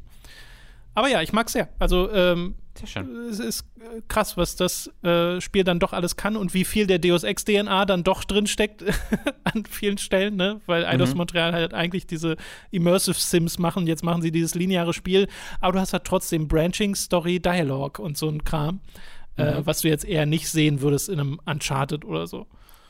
Genau, das, äh, das, das, das, schaffen sie sehr, sehr gut, dass das so diese zwei Sachen zusammenbringt, ne? Dass du diese, dass es trotzdem die, so die Produktionswerte und die, ähm, die ja die, die Lockerheit in den Dialogen eines Uncharted hat, aber du trotzdem so ein bisschen entscheiden kannst zwischendurch, äh, was du sagst und äh, die, da, das dadurch aber nicht entschleunigt wird. Also das, das machen sie sehr, sehr, sehr gut. Genau, ja, finde ich auch. Bin auch sehr gespannt, was du dann noch von dem Spiel hältst und ich will es ja auch noch mhm. weiterspielen. Bisher war es immer so, äh, das ist wie so, ich spiele das so ein bisschen, wie ich eine TV-Serie gucke, immer mal wieder mhm. ein Kapitel oder zwei Ach, hintereinander, äh, weil sich das irgendwie ganz gut anfühlt. Ja. Ähm, genau. Okay, also durchaus eine Empfehlung basierend auf meiner aktuellen Spielerfahrung mit Guardians of the Galaxy. Und dann haben wir noch ein Spiel auf unserer Liste, nämlich Animal Crossing äh, New Horizon 2.0, das neue Update und natürlich Happy Home Paradise, äh, der DLC, der jetzt dazugekommen ist, habe ich am Wochenende auch bereits sehr viel Zeit mit verbracht, habe ja auch den Anfang des DLCs gestreamt am letzten Freitag. Äh, könnt ihr euch bei Time to 3 anschauen. Und äh, also große Überraschung, ich finde es mega toll. es ist ja einerseits, also es ist super verrückt, dass sie gesagt haben, wir machen sowohl Patch 2.0 mit wirklich vielen Updates äh, und dieses Happy Home Paradise einfach gleichzeitig, weil ich fühle mich so überwältigt von der Masse an Dingen, die ich machen kann, wie ich mich am Anfang von Animal Crossing New Horizons überwältigt gefühlt habe, im positiven Sinne. Dass ich einfach denke, ich logge mich ein ins Spiel und ich weiß gar nicht, womit ich anfangen soll. Und äh, das war in den letzten Monaten logischerweise nicht mehr so ganz gegeben, weil das Spiel war schon lange draußen. Wir wussten, was es hat und was es kann. Und jetzt wurde das halt einfach nochmal erweitert um so viele Punkte, äh, und macht mir in so ziemlich allem, was es macht, auch richtig Spaß. Was ich bisher kaum ausprobieren konnte, war, dass man jetzt kochen kann. Ne? Ich habe jetzt schon meine ersten Felder angelegt, aber die, das Gemüse fängt ja jetzt erst so richtig an zu wachsen. Da, du kriegst ja jetzt so einen richtigen Harvest Moon-Vibe in dem Spiel und kannst dann halt äh, äh, Essen kochen und das dann anderen Leuten schenken oder selber essen oder präsentieren in äh, deiner Wohnung oder sonst irgendwie. Und das ist ein Element, das habe ich größtenteils noch vor mir, aber was ich schon intensiver gespielt habe, ist der DLC Happy Home Paradise. Und es ist schon ganz lustig, wie sie einfach gesagt haben, wir nehmen uns Happy Home Designer, dieses 3DS-Spiel, was ja separat war von dem Haupt-3DS-Spiel New Leaf und packen das jetzt einfach hier mit rein, weil es funktioniert essentiell genauso, dass du Angestellter bist bei dieser Happy Home Academy und dann die jetzt auf so einer Inselwelt repräsentiert werden. Also die, die sind auf so eigenen Inseln, da fliegst du hin mit den Dodo Airlines und dann gehst du raus an den Strand mit deiner neuen Uniform und da wandeln dann andere NPCs rum. Und die haben dann so mhm. Sprechblasen über den Kopf, wo sie sagen, ich möchte gern eine Wohnung, äh, in der ich eine schöne Leseatmosphäre habe. Oder ich möchte gerne ein ein Ritterschloss oder sowas. Also es gibt immer so ein Theme für das, was die möchten. Und dann redest du kurz mit denen, suchst für die einen, einen Inselplatz aus auf dieser Inselwelt äh, wo du dann selber noch so Sachen bestimmen kannst wie äh, welche Jahreszeit soll dieser Platz haben oder welche Tageszeit soll da gerade sein, soll es gerade regnen oder so. Äh, da kannst du viel individualisieren und dann kannst du sowohl den Außenbereich des Hauses, das Haus selbst und den Innenbereich des Hauses ummodellieren für diesen Dorfbewohner. Und die geben dir so zwei, drei Items vor, die sie gerne drin haben wollen, die so Inspiration sind für das Theme, das sie gerne umgesetzt haben wollen. Äh, mhm. Äh, also beim Ritter war das zum Beispiel so eine Ritterrüstung und ähm, ich glaube, was war es noch? Ich glaube, ein Thron oder sowas. Äh, oder ein Schwert war es, glaube ich, noch. Äh, und die kannst du dann erweitern äh, mit den anderen Items, die sie dir zur Verfügung stellen. Und da gibt es einmal eine riesige Palette an Gegenständen, aber auch so einen Tab, wo drin steht, okay, das sind Items, die passen zum Theme. Also die sind schon so vorausgewählt. Äh, und dadurch fällt es mir dann auch leichter zu sagen, okay, was benutze ich jetzt hier eigentlich äh, für das, was ich gerade umsetzen möchte. Und eigentlich, soweit ich das mitbekommen habe, reicht es, wenn du denen einfach nur ihre Grundgegenstände random ins Zimmer stellst. Ich glaube, sie sagen immer, dass sie es toll finden. Also ich glaube, das klingt das, etwas, was Animal Crossing machen würde. Ja, ich glaube, es ist nicht mehr gamified als das, weil es ist ja wirklich mhm. so ein Ding. Ähm, mir fällt immer Pokémon Snap als Vergleich ein, wo sie ein kreatives Medium genommen haben und sie haben es gamified, indem sie halt ganz ganz dumme Regeln dazu gefügt ja. haben. ja. äh, und die sorgen dann dafür, dass es ein cooles Arcade-Game wird. Aber wirklich gute Fotos werden ja nicht belohnt. So. Äh. Und ganz im Gegenteil. Genau, und hier, richtig. Und hier ist es das Gegenteil davon, dass sie halt sagen, ja, wir geben zwar hier so ein bisschen was vor, aber das meiste ist dir und deiner Kreativität überlassen und wie Aha. schön du das haben möchtest. Also wenn ihr dann keine Freude habt da drin, Sachen irgendwie hübsch einzurichten und so ein bisschen mit Dekoration zu spielen und so weiter und Fotos zu machen, auch von dieser Dekoration, weil sie dir da auch viele Möglichkeiten zu geben, dann ist dieses Add-on nichts für euch. Weil das ist der Kern von dem, was ihr macht. Wenn ihr es wirklich einfach nur spielt des, des Gameplays wegen sozusagen, dann wird es super simpel und dann kann man es relativ schnell abarbeiten und dann hat man, glaube ich, auch nicht so viel Freude hiermit. Äh, aber mir macht das total viel Spaß. Ich habe Spaß am Einrichten, ich habe Spaß an, also hatte schon bei die Sims Spaß am Einrichten oder bei SimCity oder sowas. Und äh, das wird hier quasi auch so ein bisschen drauf übertragen. Und ich mochte ja auch das bisschen, was ich gespielt habe von Happy Home Designer auf dem 3DS damals. Äh, und das ist hier jetzt einfach sehr sinnvoll erweitert mit den äh, mit den Komfortfunktionen in der Steuerung, mit den vorgeschlagenen Items äh, und mit der Integration ins Hauptspiel, weil du ja wirklich Dinge lernst für die Gestaltung der Happy Home Häuser, Ferienhäuser, die du da baust, die du dann bei dir zu Hause benutzen kannst. Wie zum Beispiel, dass du Sachen polieren kannst, damit sie anfangen so zu glitzern. Äh, das kann ich inzwischen auch schon bei mir zu Hause. Dass du Partitionswände errichten kannst, die kann ich jetzt auch schon bei mir zu Hause bauen. Äh, wo ich allerdings ein bisschen von enttäuscht war. Die Partitionswände sind nicht so geil, wie sie klingen. Man kann da keine, okay. keine Items drauf aufhängen und man kann sie nicht individuell mit Tapete äh, bemalen. Sie haben immer die Tapete, die die Wand hat, an der sie selbst stehen. Ähm, das ist ein bisschen schade. Da hätte ich mehr mhm. von erwartet. Äh, aber trotzdem sind sie halt ein zusätzlicher, zusätzliches Individualisierungselement, äh, das du auch für deine eigenen Sachen benutzen kannst. Und was ich auch süß finde, du hast halt, du bekommst so eine eigene Währung in der Happy Home Paradise Welt, die du dann benutzen kannst in deren Shop. Und das sind dann eben Items, die du auch wieder mit nach Hause nimmst. Unter anderem auch Pralinen, die du dann an andere Dorfbewohner bei dir zu Hause geben kannst. Und das ist die Art und Weise, wie du sie quasi dahin einlädst. Also wenn du ein Ferienhaus für einen deiner Dorfbewohner äh, bauen willst, dann musst du denen einfach nur diese Schokolade geben und dann wird so ein Dialog getriggert, wo du sie quasi mitnehmen kannst und dann kannst du was für die bauen. Und das ist halt süß, weil es wird auch so schnell erweitert, dass du nicht nur Ferienhäuser baust, sondern irgendwann äh, baust du auch eine Schule auf dieser Insel und dann auch ein Café. Und da ist es dann wirklich so, dass du manchmal, also ich hatte schon das Ding, dass ich auf diese Insel kam und da war dann live der Typ, der mir Pflanzen verkauft und er hat gesagt, ah, ich soll hier in der Schule einen Kurs über Pflanzen geben, kannst du mir mal sagen, wo die ist? Und dann zeigst du halt dem, wo die ist. Und dann hat er wirklich eine kleine Vorlesung in dieser Schule, die du gebaut hast, wo dann noch andere Dorfbewohner sitzen, die du kennst, äh, und hält so eine Lektion darüber, wie man, äh, wie man Blumen kreuzt was wirklich mhm. nützliche Information ist, falls du sie vorher nicht schon im Internet recherchiert hast. Äh, und das ist halt super süß. Also, das finde ich total toll, dass das dann auch eine Anwendung hat in der Spielwelt, äh, das, was du da machst. Ähm, da bin ich äh, sehr, sehr verloren drin gewesen, jetzt schon am Wochenende im besten Sinne, äh, weil mir das so viel Spaß macht. Äh, und weil es halt auch wirklich lustig ist an manchen Stellen. Ich hatte so einen Löwen bei mir, Robin, der stand am Strand und der hat gesagt, ich hätte gern richtig gutes Klo. Dessen Theme war einfach nur. Don't we all. Dessen, don't we all. Dessen Tom. Theme war einfach nur, dass er ein tolles Badezimmer haben wollte. Mhm. Also habe ich ihm so eine Insel gebaut, wo ich so Wände aus Dixie-Klos errichtet habe, mit so einem Pavillon davor und uringoldenen Rosen und äh, ihm dann halt selbst so ein, äh, äh, so ein Haus gemacht mit einer Partition, mit einer schönen Ecke, wo er ganz in aller Privatsphäre auf Klo gehen kann. Äh, Mhm. Also da sind auch richtig dumme Themes dabei.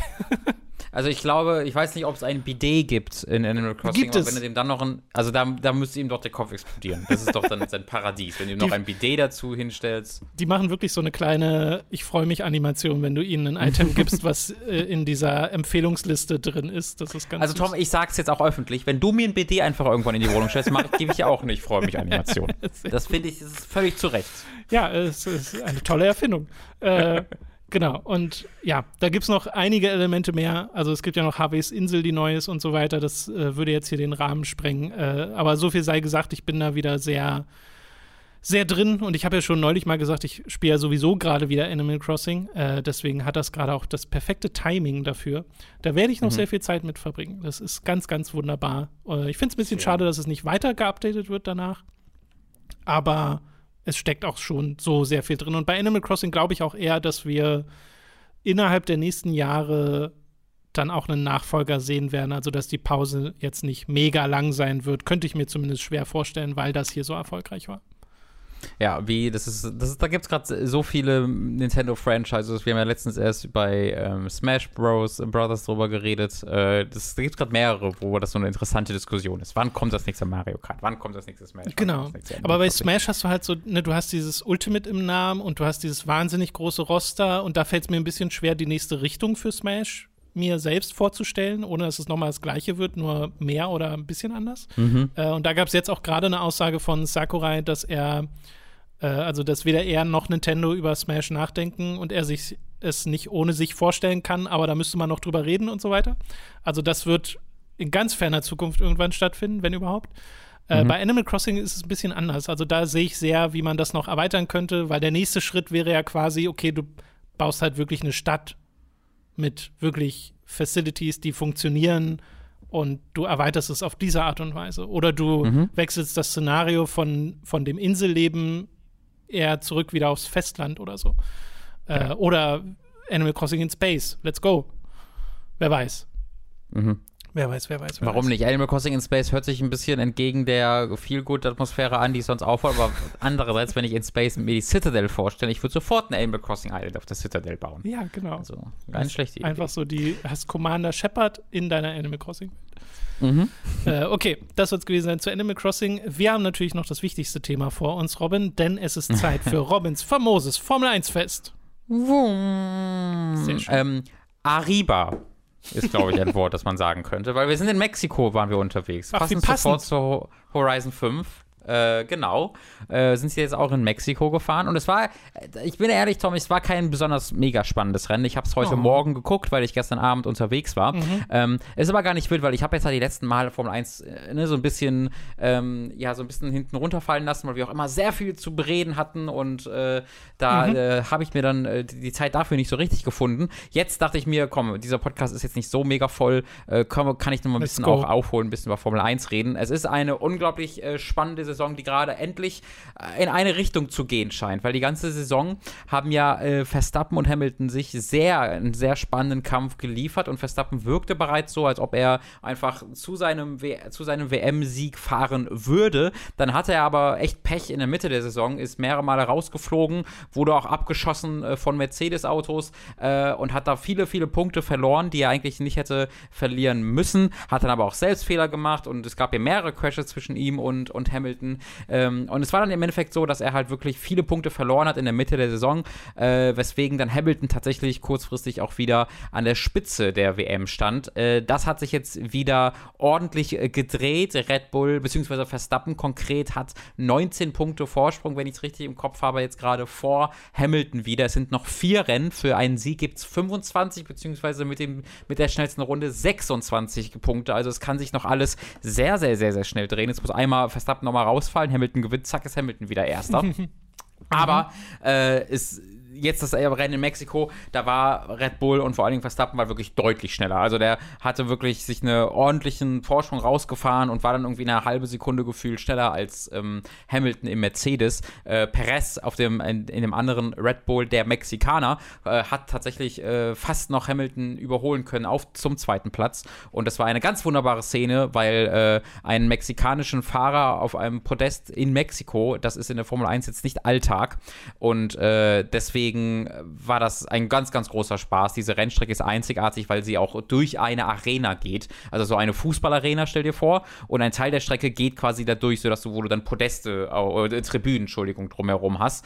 Und du hörst da wirklich die Zuschauer, wie die ausrasten. Äh, das und das war ganz, ganz. Forza. Da geht auch ja, eine Strecke wirklich. durch eine Arena durch. Ja, genau, das ist wirklich ein bisschen wie in Forza und äh, ja die, Leute, die Leute sind so leidenschaftlich und toll und das, es macht wirklich Spaß, sich das anzugucken, selbst wenn das Rennen selbst dann nicht besonders spannend war, dadurch, dass ähm, Red Bull so, so, so stark war. Äh, aber in den letzten Rennen war so viel, waren so viele unglaubliche Highlights dabei und ich freue mich jetzt auch sehr auf Brasilien. Äh, tatsächlich, diese restlichen vier Rennen finden jetzt in fünf Wochen statt. Also äh, wir haben jetzt viel Formel 1 äh, zu bereden in den nächsten Wochen lieber Tom. Ähm, und ich freue mich wirklich sehr, sehr, sehr drauf. Das ist eine der spannendsten Saisons, die ich in den letzten, weiß ich nicht, 15 Jahren, 10 Jahren, also mindestens, sagen wir mal 10 Jahren, 15 Jahren, da kann ich mich nicht gut, gut genug dran erinnern, aber eine der spannendsten Saisons der letzten 10 Jahre ist es auf jeden Fall. Und äh, ich, ich kann es gar nicht erwarten, die restlichen Rennen zu sehen. Sehr schön. Gibt es in der Arena, durch die die fahren, auch so riesige Bowling-Pins? Äh, die sie umfahren? Ja, ja, das ist jetzt ganz neu. Äh, immer wenn äh, die einen, einen, einen, Strike machen mit ihrem Formel 1 Auto, kriegen die einen Extrapunkt. Äh, war mal, sehr kontrovers. Stell dir mal vor. Safety Hazard? Nein, nein. Es passt so. Nein, nein, nein. Aber ich meine, hey, das ist vielleicht, ganz ehrlich, Formel 1 unrealistisch. Vielleicht kriegen wir das in Formel E in zwei Jahren. Da haben wir mittlerweile Boost und wir haben die Wipeout-Sache, äh, wo du den Boost auflädst und so. Wir haben Fan-Boost. also da können auch Kegel, sind ja nicht mehr so weit hergeholt. Ich glaube, wir sind auch nicht mehr so weit von äh, Vehicle-Mounted Rockets, die dann abgefeuert werden auf die Feinde und dann wird es einfach Gibt nur ja ein jetzt, Spiel gibt ja jetzt die, die Halos seit zwei, drei Jahren, äh, also die sind ja geschützt. Ist die sind ja geschützt vor Raketeneinschlägen, sollte passen. Für, irgend, für irgendwas muss die ganzen Sicherheitsmaßnahmen ja gut sein. Es gibt ja sogar so Renndisziplinen, wo, glaube ich, komplett die Autos von der KI gesteuert werden. Sowas gibt es ja auch. Mhm. Da kann man das machen. Wäre vielleicht ein bisschen ja, teuer, aber es ginge. Da gibt es so ein lustiges Video, wie das so straight up in eine Mauer fährt. Einfach auf so einer Geraden, Echt? so links abbiegt und in die Mauer kracht. Ja, ja, das fährt so los, also es fährt auf die Geraden und dann geht das Rennen quasi los, wenn es über die Ziellinie fährt, oder die Startlinie. und es fährt über die Startlinie und biegt scharf nach links ab und fährt gegen die Mauer. Das ist sehr, sehr lustig. Also, ah, die Zukunft. ja. okay. Dann äh, soll es das gewesen sein mit Robins famosem Formel 1 Fest. Und damit auch mit unserem Podcast. Ihr könnt uns unterstützen auf patreon.com slash und steady.de slash. Würde uns sehr freuen, wenn ihr das tun würdet. Dadurch wird Hooked nämlich überhaupt erst möglich. Ab 5 Euro werdet ihr, äh, bekommt ihr dort Zugriff auf alle exklusiven Inhalte, wie zum Beispiel die zweiwöchentlich erscheinenden Hooked on Topic Folgen. Ab 10 werdet ihr zu Feedback-SupporterInnen. Eure Fragen kommen garantiert im nächsten Feedback-Podcast dran. Und ihr könnt an Votings teilnehmen. Und ab 25 Euro werdet ihr zu Podcast-ProduzentInnen und werdet namentlich hier im Podcast erwähnt. Wir bedanken uns jetzt nämlich bei den folgenden Podcast-ProduzentInnen. A. Der Anfangsadler, Michael Noritz Wolf, Jan Lippert, Ejenjas, Gunnar Hildebrand, Gerebor, Chipza, Christian Hündorf, Crushhead82, Donathan Styles aka Don Stylo, Dopsy, Fure96, Hauke Brav, Higa Diga, Lennart Struck, Markus Ottensmann, Matze, McLovin 008, Michael, Mori, Matkip, Numemon digitiert zu Oliver Ziffers, Puckespidey aka der Weihnachtssache, Raun, Ralle, Rick O, Rylux, Simon Dopichai. So, the snakes finally come out of his hole. Are you ready now, my brother? The Nerdus Maximus, Tommy88088, Zavex, Zero Keim, Zombie. Die Stoßstange präsentiert stolz ihre schimmernden neuen Schuppen. Ach, Vielen schön, Dank. So viel passiert. An alle Podcast-ProduzentInnen. Ich, ich hoffe, dass, also es wurde gerade angekündigt, dass temporär Metal Gear Solid 2 und 3 nicht mehr in digitalen ähm, Storefronts Huch. erhältlich sein wird, weil irgendwelche historischen, die haben immer so historische Footage und Konami hat einfach scheinbar vergessen, die Lizenzen zu erneuern und deswegen machen, sagen die, müssen wir jetzt kurz machen und währenddessen müssen wir das offline nehmen. Ähm, also we- vielleicht haben wir dann die Möglichkeit, äh, diese zwei Spiele auch innerhalb unserer Patreon-Benennungen ähm, nachzu, nachzuspielen, sodass wir das der Nachwelt erhalten können. Vielleicht ist das unser Ja, Dienst. ich finde das sehr schön. Ja, einfach Snake Liquid-Zitate aus Metal Gear Solid zu haben, mag ich sehr. Tom, ich muss jetzt, ich habe auch ein bisschen was zu tun. Ich sitze ja auch nicht einfach ähm, still Ja, ja. rum, sondern ich, ja, ich muss ja noch Halo Shadows of Reach fertig lesen. Ähm, Ja, du, hast glaube, mir, ich du hast mir im Privaten schon gesagt, dass du das ganz doll magst, das Buch. Ja, ist richtig äh, okay. Mittel, es, ist, es ist ein Buch, das ich lese. Das ist das, was ich über die Qualität sagen kann. Äh, es ist halt eine, eine zentrale Mission, die da beschrieben wird. Aber ich lese es trotzdem äh, begeistert und äh, äh, spaßig. Äh, ich glaube nicht, dass viel Halo, also Halo-Content muss, glaube ich, nicht wirklich so richtig gut sein, damit ich ihn genieße. Ähm, und äh, Oh je. ich glaube, ich erfahre gerade, woher die, diese KI kommt in ähm, Halo Infinite, die, die neue. Oh, ernsthaft? Frau. Das ist ja Äh, relevant. ich glaube, das erf- ja, ich glaube tatsächlich, das erfahre ich hier. Und ich habe dann noch zwei, drei Bücher, die auch zwischen Halo 5 und Infinite spielen, äh, die ich dann noch lesen muss. Äh, ich bezweifle ein bisschen, dass ich das noch schaffe, aber ich habe das jetzt auch in wenigen Tagen gemacht Also- und äh, ich halte euch auf dem Laufenden. Es ist ja, an dem Tag, an dem wir es aufnehmen, ist der 8. November. Das ist exakt ein Monat bis zum Release von Halo Mhm. Infinite. Also hast noch einen Monat Zeit und wenn du die Bücher so schnell liest, wie das Buch, das du jetzt liest, dann schaffst du das locker. Das stimmt. Ich schreibe dann Microsoft, falls sie uns einen früheren Key geben, sage ich, sorry, ähm, ich bin noch Bin nicht noch so nicht weit. fertig. Könnt ihr eure Marke, könnt ihr eure Review-Kampagne einen Monat nach hinten verschieben? Ich muss noch wissen, wie Blue Team auf Reach in Castle Base eindringt, So. liebe Freunde. Leute, Ja. das ist essentielle Info. oh je. Gut, äh, das soll es gewesen sein mit dem Podcast. Vielen Dank fürs Zuhören und wir hören uns dann in der nächsten Woche. Bis dahin. Tschüssi. Tschüss.